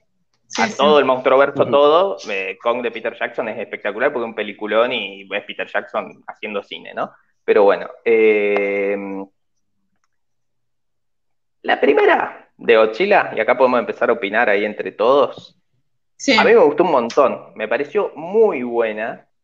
Sé que tiene críticas medio variadas, como que, como que las actuaciones no son muy buenas. A mí me encantaron las actuaciones, la verdad que me parecen re los, los tres protagonistas, la rompen mal. Recordemos, está Brian Craston, eh, estaba como recién terminando Breaking Bad, que la verdad que está espectacular el tipo, te crees todo lo que hace todo lo que dice, después están eh, los gemelos máximos, que, pero acá dándose vestitos, lo cual es un poco perturbador. Es muy incómodo de ver. Es un poco incómodo, sí. Como uno ah, ya tiene como que son hermanos, ¿viste? Claro, son los, rusos. Claro. No, te juro que no lo, no lo ubicaba al vago. No lo ubicaba al vago. Mirá. Es el, es el, el ¿cómo se llama? El, el Quicksilver de Avenger. Claro, claro no el de pero, O sea, sí, pero mm, no me fijo quiénes son los actores ni nada, sino que visualmente yo no lo identificaba por, ah, no, lo, ni siquiera las facciones. Por eso. Es un chabón que cambia, ahora pensándolo, ¿no? Es un chabón que cambia bastante la, fisonomía. O sea, de, si lo También pensás está en, Claro, si lo pensás en Kikas, si lo pensás en Avengers, si lo pensás en Godzilla y lo pensás en mi favorita, que es Animales Nocturnos, está muy distinto en, los, muy distinto en las cuatro. Sí, es verdad. Eh, eh, y la verdad que la rompe el chabón, o sea, me parece re buen actor, no sé. Eh, por ahí le dan papeles medio malos, pero el chabón es muy bueno. nada, lo re desaprovecharon a Craston en esa. No, para mí, no, O sea, para mí, está, para mí está lo que tiene que estar y todo lo que está, el chabón la rompe. Sí. Sí, además es el hilo conductor de, todo, digamos. Exacto, y el chabón, y bueno, y es esto también medio el relato tipo eh, Coronel Kurtz de Apocalipsis Now, como bueno, vamos a, aunque el personaje no esté, vamos a hablar constantemente del personaje. A mí me parece buenísimo eso. No tan bueno como el mejor personaje, el segundo mejor personaje, porque el mejor personaje obviamente es Godzilla, eh, el segundo mejor personaje, que es este tipo que no termino de entender bien qué es, y que le pueden dar el título que quieran, digan lo que quieran de él, que no sé, que es coronel, que es científico, chupa un huevo. Acá lo importante es que ese personaje sabe decir Gojira. Y eso es todo lo que importa de ese personaje. es el único que, además, es como, Gojira, listo, ya está, me compraste. no necesito nada más de vos. Eh, es verdad. Así que, y, nada, tiene la mejor frase de, la película, la más incoherente, pero la mejor, que es, déjenlos pelear. Claro, sí, este, porque seguro que es lo, más sano, lo mejor que puede hacer un gobierno es dejar pelear dos monstruos gigantes, pero es lo que la película necesita. Y él lo sabe. Leyó el guion, leyó el guion entero, no solamente su parte. Claro, claro. Dijo, che, esto no se trata de dos em, bichos peleando es verdad que es oscura, pero hay que entender que es un recurso también, qué sé yo. Bueno, es como la otra Godzilla en la que llueve todo el tiempo y no sé, en esa sí que no se ve una mierda, o sea, ahí no se ve nada. yo me acuerdo que la vi, creo que tenía siete años y fue un, una locura. Película. Pero ese, es un bicho 3D bastante jodido, pero en, esta última para mí eso sí es un error de la peli, que es muy oscura de momentos, realmente no se entiende un carajo y al mismo tiempo tiene recursos que están buenísimos, que de hecho después no lo, no lo vuelven a hacer, que es todo el tema medio Cloverfield de... Eh, hay una escena que a mí me gusta muchísimo de, de esa Godzilla, que es cuando los tipos tiran las bengalas y las bengalas suben, suben, suben, suben, suben, bajan y todavía no se termina de ver el bicho entero y es como la concha de su madre. Es buenísimo. Eso. Sí, sí, eso es, este, genial. Y también la, parte de la puerta, cuando se cierra, cuando, cuando ellos se están metiendo como al refugio y es como si la cámara entrara al refugio y ves los bichos que se muerden y pum, te cierran la puerta, listo, no sé, eso me parece genial esa perspectiva. A mí me gusta y defiendo, o sea, eh, porque habían dicho justamente que la onda, el concepto era una onda alien para esa primer peli en donde mm, eh, la idea era no mostrar tanto al bicho, sino generar ese suspenso alrededor, claro, alrededor de su, de su presencia.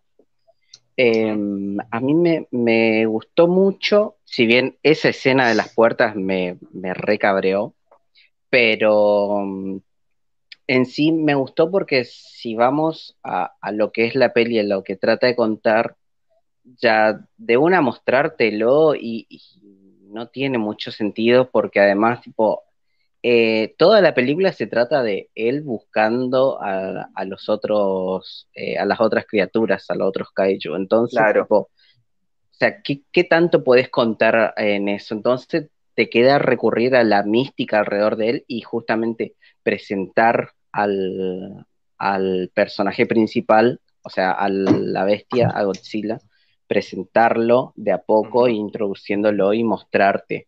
Em, después, eh, incluso mm, hay en escenas que están muy buenas, en donde te lo muestran, donde medio que se caga trompada y de, de cote vos lo, ves, eh, te das cuenta que son seres gigantes. Entonces, y bueno, utilizan este recurso del, de, de seguir al personaje que Pietro, le vamos a llamar Pietro porque sí. Sí. Eh, entonces, claro, tenés su recorrido a través de él que se topa con esta criatura y, te da esa, esa subjetiva desde el ojo humano, de cómo se ve a través del ojo humano eh, esas, esos kaijus. Eh, a, mí, a, mí, me gustó mucho y lo que agradezco justamente es que a pesar de que usan ese recurso, en el tercer acto te lo muestran con con todo a, esas peleas finales que, a mí me encantó muchísimo. Tal cual, a mí no, es mi película preferida de Godzilla, pero está buena, qué sé yo, me gusta. Me gusta que se empiece a armar. preferida de Godzilla? Yo, a, mí de King of Monsters me gustó mucho, me gustó muchísimo. Y la película del 2000 sí, del 2000 creo que es esa en la que llueve todo el tiempo, que no entra, digamos, en el Monsterverse, pero le tengo mucho cariño porque es la primera que vi, que vi un bicho así tan gigante en medio de gente y fue como, no, no, Dios mío, no, me encanta. Entonces creo que esa es mi preferida, pero por, el cariño que le tengo. Pero igual, el Rey de los Monstruos tiene escenas que me, me, me, emocionan, me emocionan un montón. Sí, yo acá quiero, acá quiero, este refutar. A ver, acá quiero decirle a la gente, no, no, acá yo le quiero preguntar a la gente más bien que vayan votando si quieren, que al final de, o sea, si quieren que al final de, que terminemos de hablar un poco del monstruo verso, si quieren que hablemos de Kong y Godzilla hoy, o si lo dejamos para la semana que viene, le esperamos a Rufus que vaya y vea este, la peli. Eh, así que vayan votando, a ver qué tan ortivos son con Rufus. Este, no, bueno, el tema es así. Eh, bueno, como para, como para seguir con la línea ¿no? de, de, Godzilla, eh, a mí me parece muy buena esta peli, la primera. Eh, la que dijiste, la del 2000, la verdad es que no, no, no me gusta, pero porque no es Godzilla, es otra cosa. y después, bueno, sí. Son un par de patas gigantes. Sí, no, bueno, pero no tiene como nada de la, de la justamente de la mitología de Godzilla. O sea, es un ah, bicho que es malo porque sí, es medio, además es como el diseño, ¿viste? Es como un, dinosaurio y ya. Eh, sí tiene cosas que están piolas, que es lo de que tenga muchos bebés y que sean como unos tipo velociraptores. Claro, eso, no es que no era malo. En, esa película Godzilla no era malo en realidad. Es que tenía sus huevos. Creo y estaba protegiendo las crías. Esa, esa, mira, y yo te voy a aclarar algo antes de que, por favor. Esa necesidad humana de decir que algo es bueno o malo cuando en realidad no es ni bueno o malo porque le chupa un huevo todo, solamente quería a sus hijos. Por favor, chicos, por favor. Bueno, es cierto, si querés lo sacamos del planteo, este, Ay, no va a Yo creo, la palabra ahora, de buenos o malos, pero sí era eh, la amenaza. sea, si era el que estaba, no, no había otra amenaza, no como en estas que después vemos que Gojira viene a, como equilibrar el, ecosistema de otros bichos malvados, ¿no? Eh, que esos sí vienen a, destruir todo y eso se explica todavía mejor en, eh, o sea, este, este, mismo planteo de Godzilla del 2000 vendrían a, vendrían a ser estos bichos de, de, la primera de Godzilla del monstruo verso, que son estos bichos que solamente quieren tener sus huevitos. Claro. Y Godzilla, como es abortero, dice, no, acá eh, será deseado o no será, eh, mata, eh, Godzilla un mata bebés, entonces, como es todo verde, es un mata bebé y mata a los bebés, mata a los padres.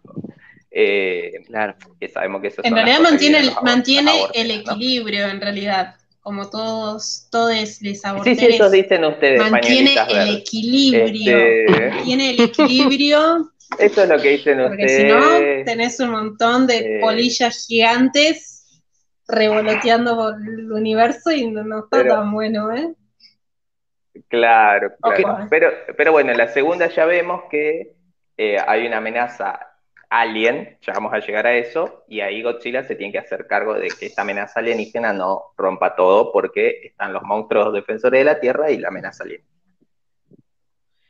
Dos cositas. Uno, creo yo que nosotros le guardamos cariño al Godzilla del 2000 porque es lo primero que vemos de Godzilla. Entonces dicen que es mala en base a lo que es, eh, como este, a lo que significaba Godzilla, que ya era una franquicia establecida y que tenía una identidad. Eh, la segunda es que eh, acertaron, para mí, para mi gusto, espectacular cómo acertaron el diseño del bicho. la primera vez que un diseño yankee está a la altura de algo al cual hace un remake y está bueno. A mí me encanta, me encanta ese Godzilla, es muy tierno el, Godzilla de ahora.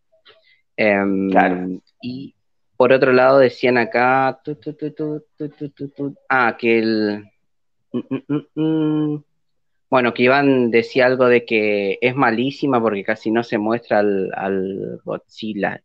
bueno, pero es que no habían, no habían recursos, en ese momento no habían recursos para mostrar. No, no, en, en realidad lo que, lo que creo que decía por esta Godzilla, bueno, por cualquiera de las dos, porque en las dos no lo muestran demasiado, pero como este, o sea, ¿qué tanto vas a mostrar un bicho? O sea, si no, va a ser un, documental de Animat Planet en donde le ves andando por ahí en, la nada misma.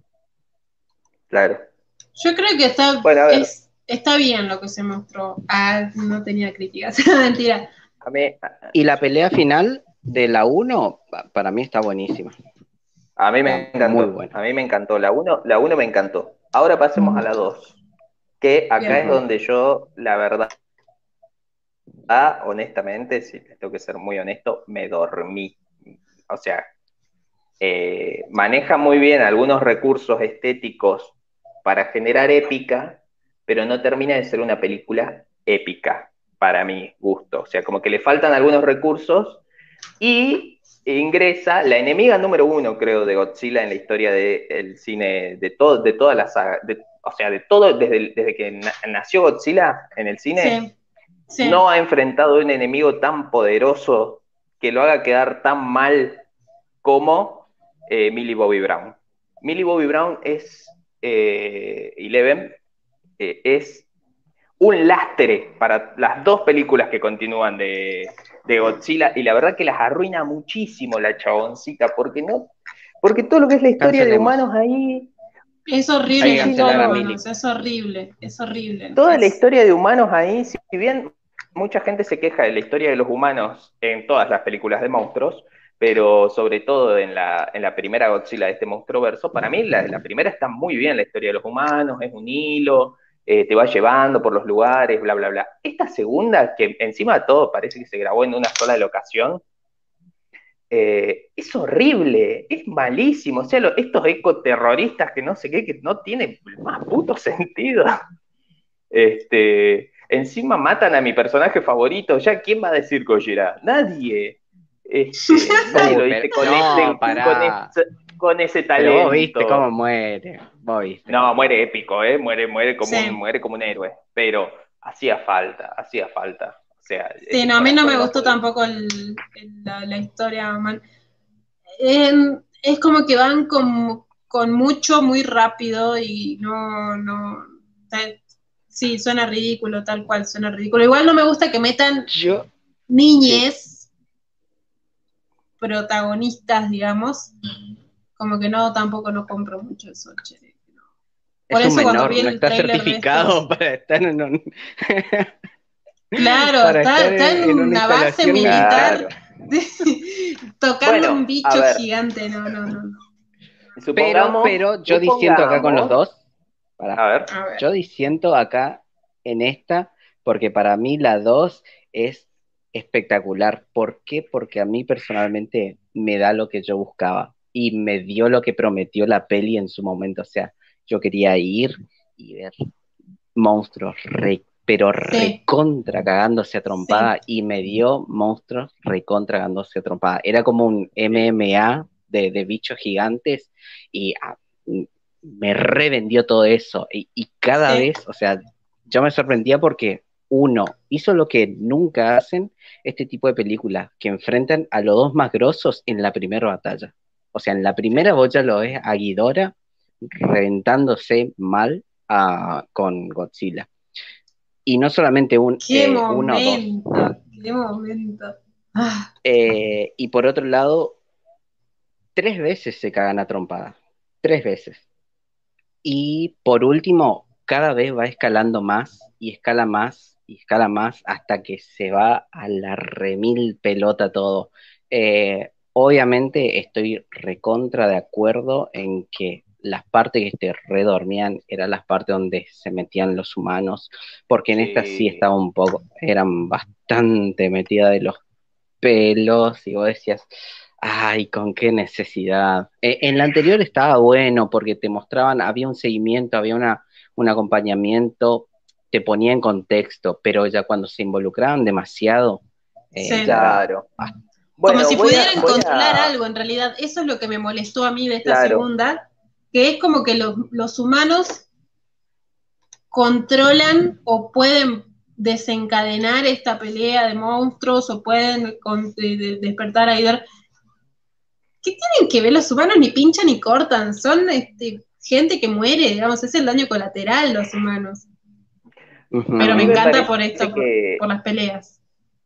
A mí me parece que tiene que ver con, no sé si es una defensa o un ataque esto, pero eh, eh, más, en la, más en la época que salió, que salió la primera de Godzilla, que repito, me encantó, pero este, y, como queriendo seguir una línea con esta, eh, me parece que pecan mucho de nolanianas, como hace falta explicar todo a detalle, que todo se entienda perfecto y que todo es una cosa científica súper mega compleja y hay una conspiración de Dale, boludo, son dos monstruos cagándose a trompadas. O sea, eh, bastó como ves, no necesito. Claro. Yo creo que, claro, y además que no, no lo necesitamos. Y Aunque me digas que son bichos mitológicos y que se tienen que cagar a piñas porque sí, ya está, te lo recompro, no me interesa más nada. Claro, y acá quiero contestarle a Iván Argüello, que está medio enojado. Sacadísimo que nos está diciendo cosas no, no muy amables, le voy a decir, mira, yo, si hay una cosa que hay que criticarle claramente, es quizá la versión, la visión yankee de las cosas. Hay un montón de cosas de las que no se hacen cargo, que estaría buenísimo que se hicieran cargo, o bueno, que medio que las transforman, que para mí no está tan mal, y en la segunda sí se hacen cargo, más o menos, pero a ver, el origen de Godzilla es que es un monstruo que, que está creado por justamente las detonaciones nucleares es una gran metáfora de la bomba de Hiroshima, ¿no? Eh, entonces, de alguna manera, es un monstruo, metafóricamente, creado por Estados Unidos. Eh, en la versión yankee, en la primera, no se hacen cargo de eso, es más, dicen como, nosotros los yankees somos tan buenos que, le, que, no, atacamos a Hiroshima con una bomba nuclear, sino que estábamos tratando de matar a Godzilla. Eh, El patrimonio japonés. Claro, y en la, en la segunda, en la segunda sí se hacen un poquito más, cargo. Eh, claro, sí, sí, aparece el pueblo. Este, nosotros la cagamos porque bla, bla, bla. Ahora, este, a mí el discurso de los humanos somos la peor, me, aburre, me da por los huevos, me parece una pelotudez grande como una casa. Este, pero bueno, pero puede ser. El tema es que algo muy que, hacen los yankees, que, que es muy diferente a lo que pasa en la primera, en la original de Godzilla, es que el drama humano no es de una persona o de un grupo de personas. Eh, los yankees lo interpretan como que tienen que uno empatiza con un grupo reducido que supuestamente tiene que ver con eh, algo parecido a una vida promedio, o sea, digamos, son una familia, tipo, eh, no me quiero poner sí, en, te, buscan poner zurdo de mierda, claro, no me quiero poner en zurdo de mierda, pero bueno, son una, claro, es una familia heterosexual, hegemónica, blanca, un montón de cosas, y en la versión japonesa, lo interesante es que es eh, el dolor de un país entero. O sea, ahí sí es mucho más plural y es mucho más interesante en ese sentido. Pero bueno, o sea, ya están yendo por este lado, o sea, en la primera lo hacen mejor porque sí es una familia, también, pero en la segunda como que se quieren enfocar también. hay mucho drama familiar, hay mucho drama, eso, eso sí me molestó mucho. No me interesa que se le muera, que, que, tengan, claro, no me interesa. Pero En la primera también es drama familiar, también es el drama de una familia. Pero, el, pero, pero, lo lindo del, drama ese. Sí, no, y que además lleva un hilo conductor muy marcado y que, que, que desencadenan justamente este drama, desencadena a que pase todo lo que pase, a que investiguen y se descubran cosas, digamos.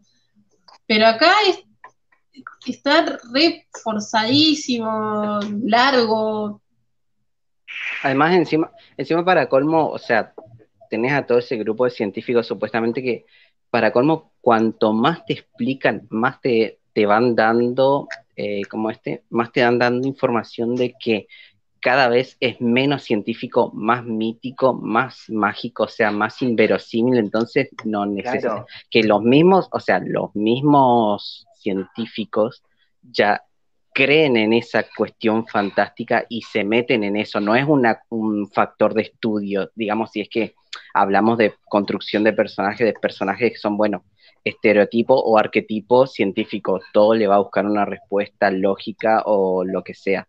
Como pasa justamente en la primera. En la primera te hablan más como si fuesen, bueno, son animales prehistóricos, eh, son eh, los alfa de la naturaleza. En esta ya, bueno, no hay un dios que es un dragón y qué sé yo. Entonces es como que, y esto es mágico porque nosotros vemos, entonces es mágico.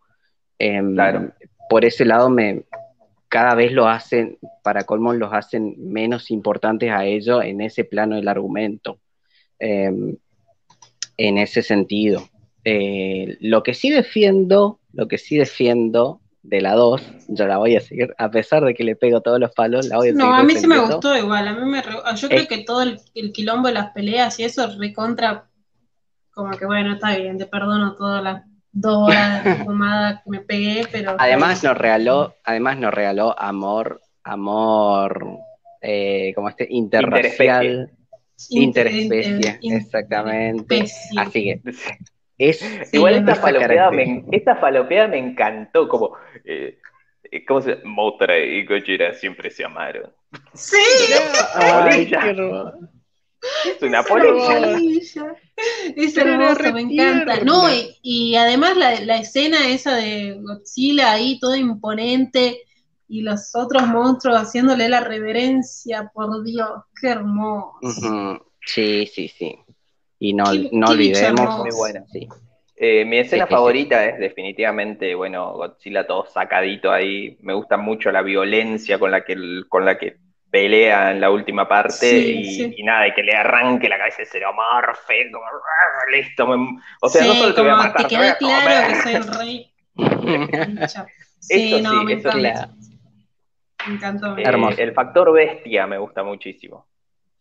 Sí, o sea, los tratan más allá de, todos, digamos, tienen en cierto modo un trato de eh, animales. No es que lo llevan medio al humano. Por ahí, por ahí. Eso es lo que me gusta, sí, eso es lo que me gusta.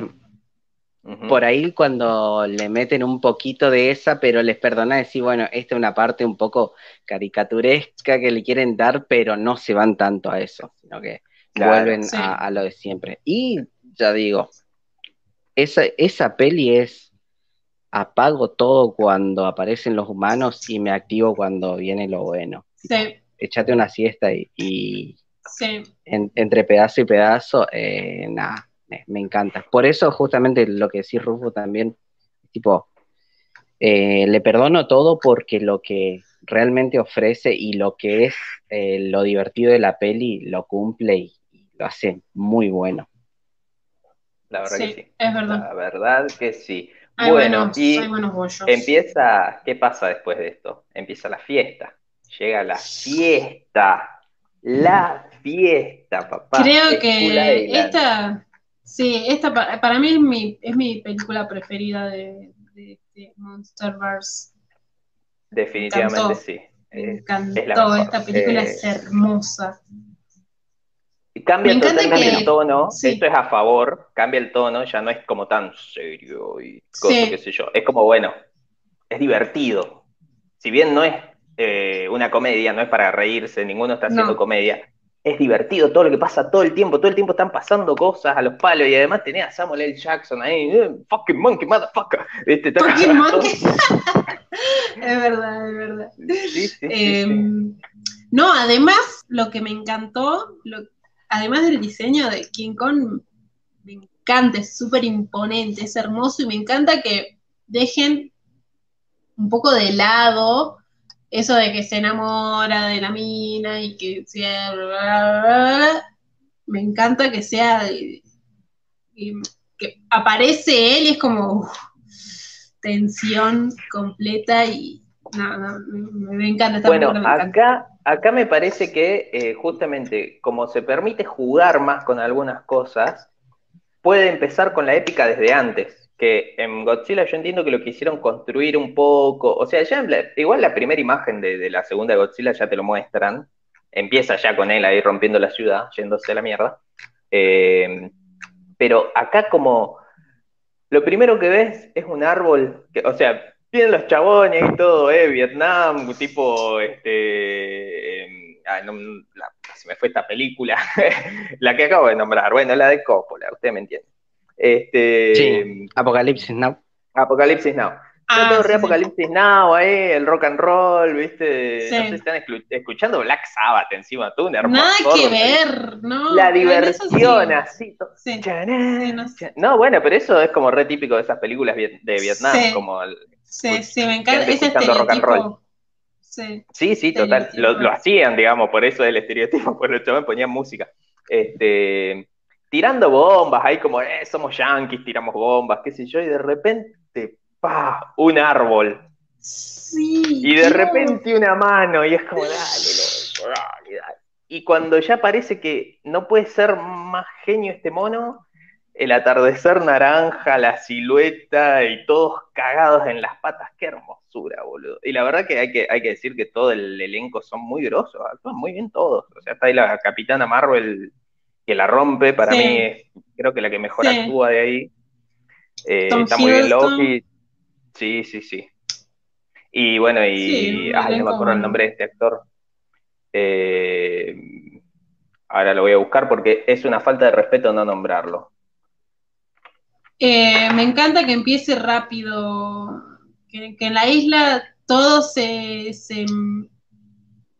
Sí, no, además la de King Kong tiene fotografías, o sea, tiene, tiene frames que, fa, por Dios, te, te, te helan coso. Este, y además, eh, ¿qué era lo que iba a decir?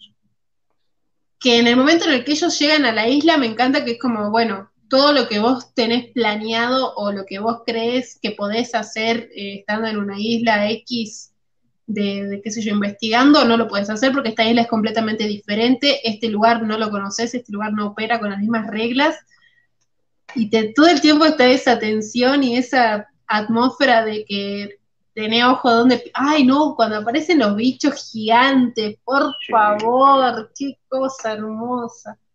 Los bichos, los insectos, digamos, esa araña que tiene como patas de caña. Es espectacular, boludo. Espectacular. Es todo divertido en esta película. Y tiene como, tiene, además tiene como, me gusta como cuando fuerzan una falopeada, como que de alguna manera llegan orgánicamente, perdón, no fuerzan todo lo contrario, llegan orgánicamente a una cosa que fuera de contexto es una falopeada. O sea, si yo les digo ahora, Tom, Tom, Hiddleston en medio de un humo verde con una katana y una máscara antigarre. Partiendo pterodáctilos, es una falopeada, pero llegan tan bien a ese lugar. Sí. Lo que no me gustó mucho, que creo que podría haber sido mucho más imponente, son esos bichos como que él este que son como unos reptiles, digamos. Los aplastacráneos o algo así. Eso, sí. Creo que podrían haber sido mucho más imponentes. También me gusta mucho John C. Reilly, eh, que, es el que es el que está buscando el nombre, John C. Reilly, el que vendría a ser como el como el soldado este que queda perdido ahí. Sí, sí. Y loco. Eh, el chabón dice, ¿cómo se llaman los aplastacráneos? Uh, suena boludísimo dicho así, es como... Sí. me encanta, me encanta, sí, me encanta, ese tipo me encanta. Además, el chabón es muy grosso, boludo. Toda la parte, toda la escena que le dan como. Me gusta que tiene como pequeños momentos para actuar, digamos, como para hacer su gilada. Todo el momento que el chabón está diciendo, está solo, hace como 20 años en una isla, dice, no sé cuándo estoy hablando y cuándo estoy pensando. Estás hablando, le dice, ah, estoy hablando, te voy a matar cuando duermas, le dice, ¿en serio? No, no, no. sí, es genial, es muy divertida, la verdad que es muy divertida. y eh, bueno. Para, a mí la, lo que me pasó es justamente el, con, esta, es el diseño ese. A mí me sonó igual a como que no había demasiada fauna gigante. Sí, para mí podría haber ido, podría haber eh, habido mucho más bichos. Mucho sí, más, sí, sí. Eh, me dio la es como que estaba el, el búfalo, estaban los bichos, el bicho palo ese. Sí. El bicho palo, la araña. La araña, los búfalos, eh, el pulpo gigante que se morfa conga. Eh. Uy, sí, sí. Y el diseño del, del con, el con joven es claro es muy mono. Y además me da una, me da una lástima esa escena, me da, una, me da una lástima y me hace amarlo tanto, porque es como, dale, dale cinco minutos que se siente, se echa un cago en el lago, por favor, déjalo en paz. Y viene un pulpo y se lo quiere morfar y bueno. La puta madre, King Kong la concha, tienen todos hartos, es como que está harto, King Kong está harto de ese lugar y de su trabajo. harto de su trabajo. Eh. Sí, sí, sí, la verdad que me hace quererlo bastante. Y bueno, está bien integrada la historia de los humanos, que es lo más importante. Claro, me gusta que todo, o sea, eso es lo que me gusta que no tiene, lo que, lo que me gusta acá que no tiene la de eh, Godzilla, que los humanos no, no, son los que controlan nada. O sea, ellos están ahí y tienen que sobrevivir a pesar del entorno ellos no controlan las cosas, están completamente desprotegidos y toda la huevada. Ah, y hasta Samuel L. Jackson, que es como el malo sacado, eh, tiene justificativo. Claro, el chabón está, es un viejo, está ansioso por una última misión, ve este mono gigante que le mató un montón de gente, este, se saca y, sabe que tiene recursos como para hacerle frente de alguna manera, aunque de alguna también subestima al mono, por supuesto que lo subestima, este, pero él cree, como un tipo de la guerra, que puede hacerle frente. Es más, como una batalla épica. El chabón se plantea un enemigo épico. y eh, muere muy estupendo. Y muere muy lindo. Es, una satisfacción, me dio una satisfacción su muerte. Es como, dale, jancha las bolas, Samuel. ¿Algo, ¿Algo que quieras decir, Scar? Eh, a mí mucho el diseño de Kong no me gusta. Es joven, ¿no? Ten en cuenta que es un con joven, de chiquito. Mm, bonito. Pero igual, bueno, tirando un poquito más adelante a, lo que es esta nueva con eh, la de no, un kaiju. Sí, eh, también como que es muy humanoide, eso es lo que, lo que me molesta, o sea, lo dotan de, un, de una forma, una estructura muy cercana al, humano. No sé, es como que no lo veo tan potente, digamos, en, cierto, en cierto sentido. Después, no, lo otro que me, pareció muy poco, poco cualquiera es... Eh, hay algo ahí, una cierta conveniencia en la parte final que, no me gustó, más con respecto con los protagonistas, pero, pero es una escena en particular que, que vos decís por, por qué lo hicieron así, me, bajó un poco, que es cuando Kong queda medio vapuleado y, y este, la plastacráneo se va para atacarlo supuestamente al, barquito loco, a la cumbancha. Yo le digo a la cumbancha. Eh, la cumbancha flotante. Y, tipo, en vez de destruir eso, eh, dobla y se va en vez, se va por con en vez de reventar eso, pero al mismo tiempo después terminás viendo que el bicho quiere llegar a la cumbancha y Kong se lo impide, pero cuando pudo no lo hizo. Eh, eso a mí me, desconfiguró un poco. Porque cuando el chabón, cuando el chabón corre a la cumbancha, eh, el que lo empieza a agitar es Loki, que eh, detalle, detalle a tener en cuenta, el bicho se da cuenta que Loki lo puede cortar con la katana. Pues en un momento pasa por al lado y lo corta. Ah, es verdad, es inteligente, porque cuando el otro lo quería hacer explotar también lo evita, lo tira, ¿te acordás? Claro, ah. claro, eso también, o sea, ese, este es un escenón, boludo, esa parte es espectacular, que el chabón se pone ahí con las granadas y el chabón tira que un coletazo a la mierda, hermoso. Sí. Ah, sí, me acuerdo.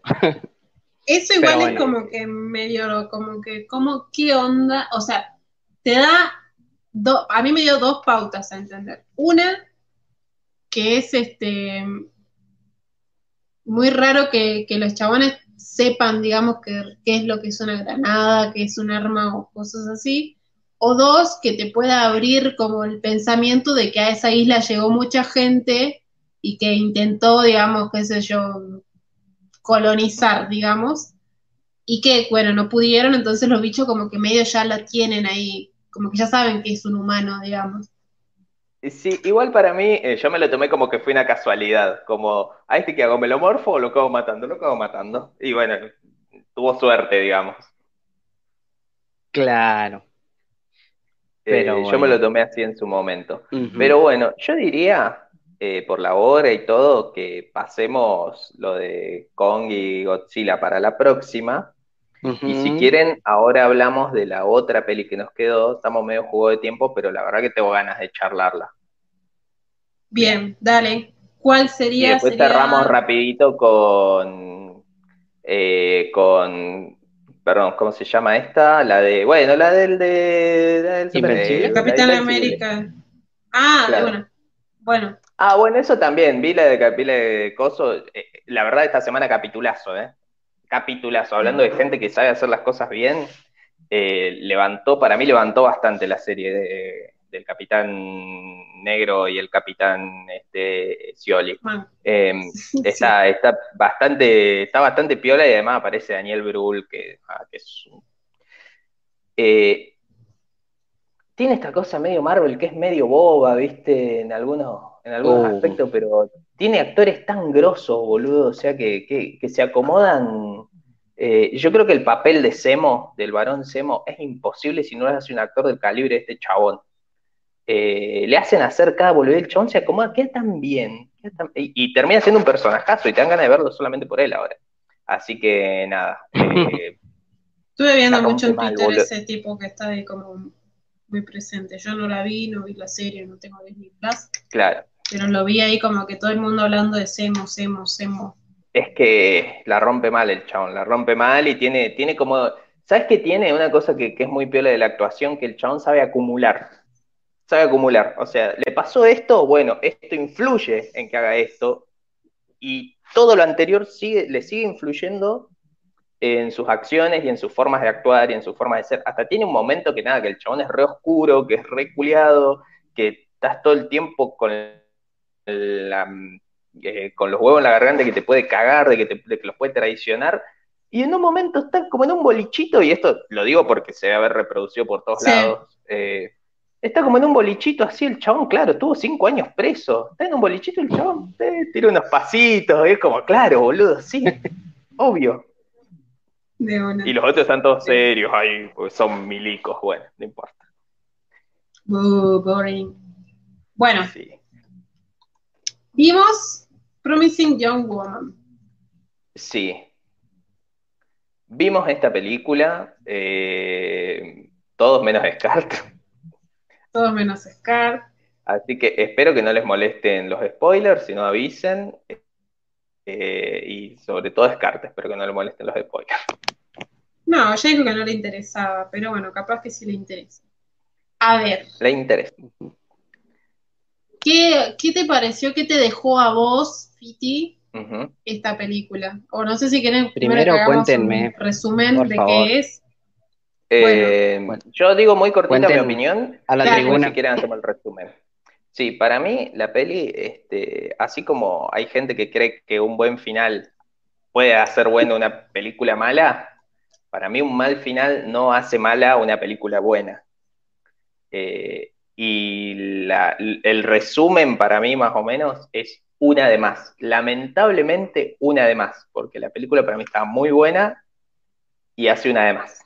Pero bueno, ahora sí, si querés, hacemos el resumen.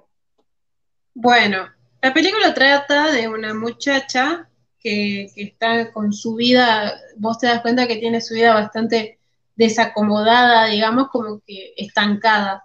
Es una chica que vive con sus padres y que de joven tuvo una amiga a la cual este, violaron en una fiesta de esas fiestas universitarias y eh, la, la, chica se terminó suicidando porque tuvo Nunca, nunca le creyeron, nunca tuvo un tratamiento, digamos, el caso. Y bueno, esta muchacha lo que hace es ir a boliches, a, fiestas, hacerse pasar por, por, una mujer borracha, digamos, alcoholizada, que está fuera de sí, completamente ida, y este, ir con chabones, digamos. En realidad los chabones la buscan porque hombres. Y y en el momento en el que están, están ahí, qué sé yo, como que los tipos, obviamente, unos boludos, porque la chica supuestamente está completamente ebria, como que se despierte, le dice, che, ¿qué haces? Y los chabones se comen un re mal viaje. Y eso es lo que suele hacer ella, como a modo de venganza, digamos, o, o de, de, de, ¿cómo sería? Una catarsis personal, digamos, hace eso. Eh, la chica se nota que no está interesada en, qué sé yo, en estudiar o tener un mejor trabajo, trabaja en una heladería, cafetería, y como que tiene ahí su, vida bastante mediocre, como que no le interesa avanzar, no le interesa terminar su carrera, no le interesa casarse, no le interesa tener pareja, no le interesa nada. Está completamente estancada en este hecho traumático. Eh, y bueno, el tema de esta película es que todo está tratado con una con una con una mirada muy pop, muy popera, muy muy fresa. Este, todo muy rosado, todo muy este la música de fondo, es más, incluso está hecha de una forma que te da esa atmósfera a comedia romántica, cuando lo que cuenta en realidad es bastante heavy, bastante fuerte, bastante crudo. Ese sería básicamente el, la sinopsis de la película. Em, sin spoilers. Sin spoilers. Bueno, a ver, ahora querés, tu opinión es que estaba bien.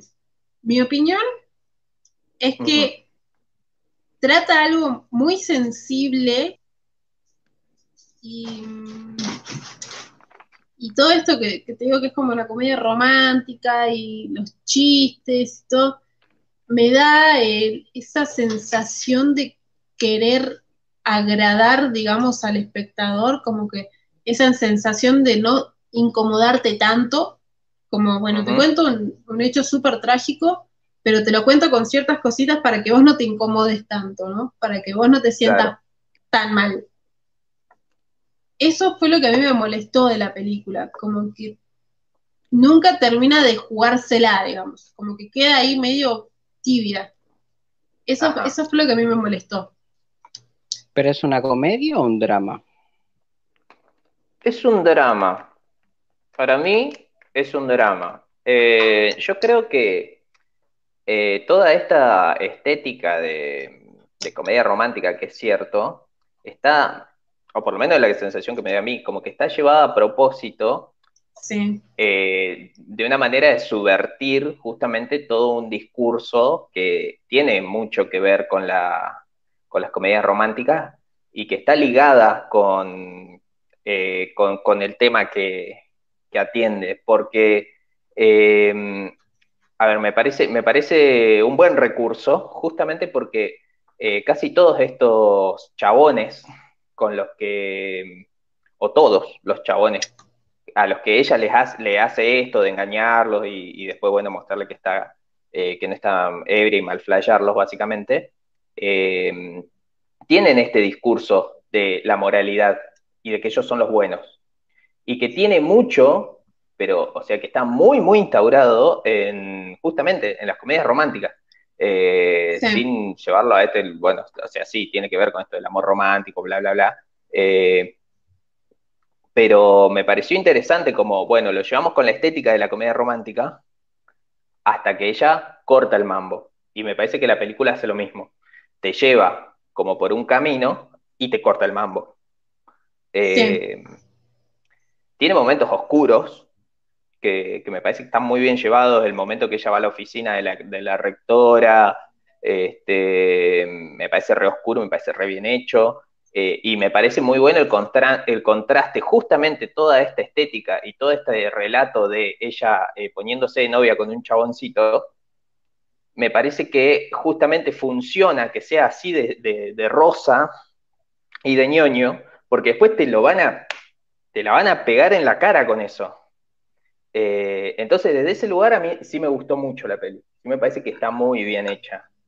Eh, sí me parece que al final pego un volantazo que, que no, no me gustó, pero para nada. O sea, me saca totalmente de onda y de clima, pero bueno, eh, ya no sé si es una cuestión de gusto o de que, eh, no sé, en Hollywood no te dejan hacer ciertas cosas y así. Sí. Sí, a mí me molestó también eso, que mm, me gustó mucho la película, no, no es que no me gustó la película, sino que me dejó ahí como con una cosa extraña, digamos. Em, me gustó que desnaturalice eso, que, eh, digamos, el discurso de los chabones cuando ella reacciona, que en realidad nunca estuvo inconsciente, es, este, ¿no? Que yo también estaba borracho, yo también estaba drogado, que no sabía lo que estaba haciendo, qué sé yo, bla, bla, bla. O más directo todavía, dicen, yo soy el buen tipo que te salvó de los otros animales. Sí, y en realidad el chabón, siempre todos los chabones se la llevan para violarla. Sí.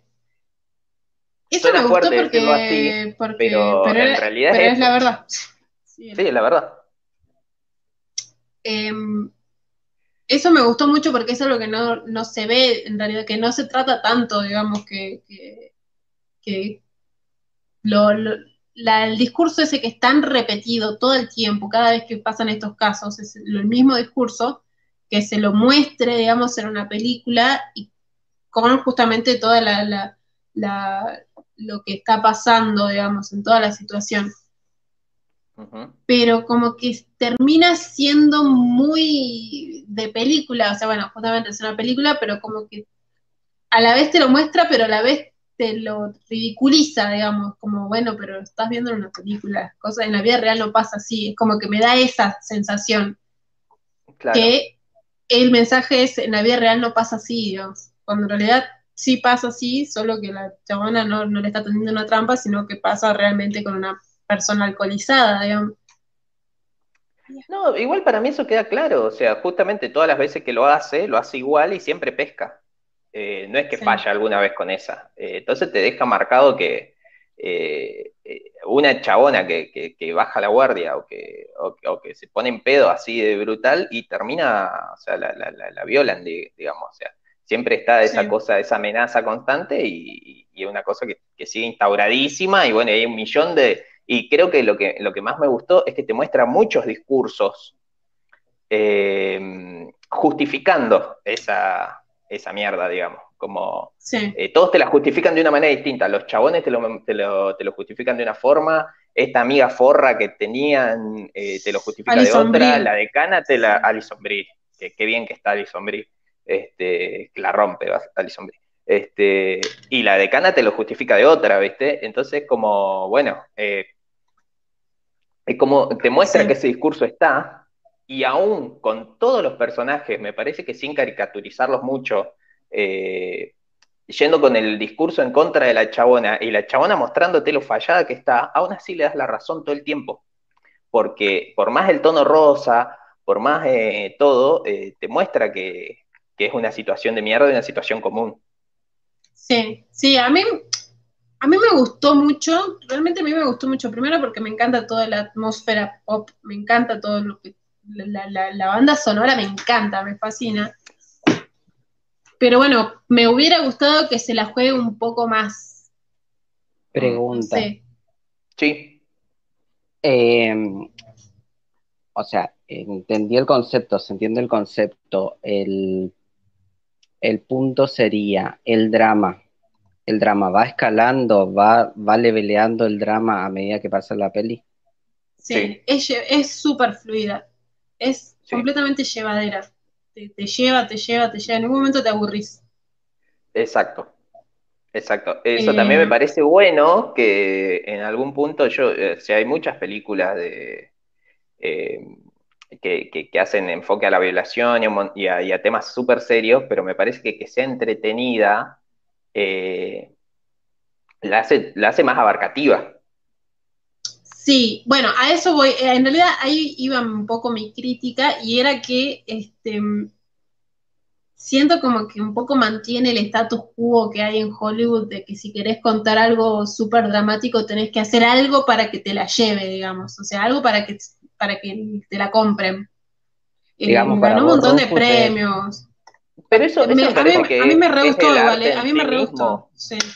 Me parece que eso del arte en sí mismo, digamos, es tejer un engaño para que se consuma el mensaje que vos querés dar. Eh, sí, el, tema es hacerlo, si lo haces sutilmente, si lo haces este, con buenos recursos, o, si sos burdo, o, si querés ser eh, crudo o no. Y me parece que, la peli tiene momentos de estética muy, muy brillante y tiene momentos de crudeza. Sí. Sí, puede ser.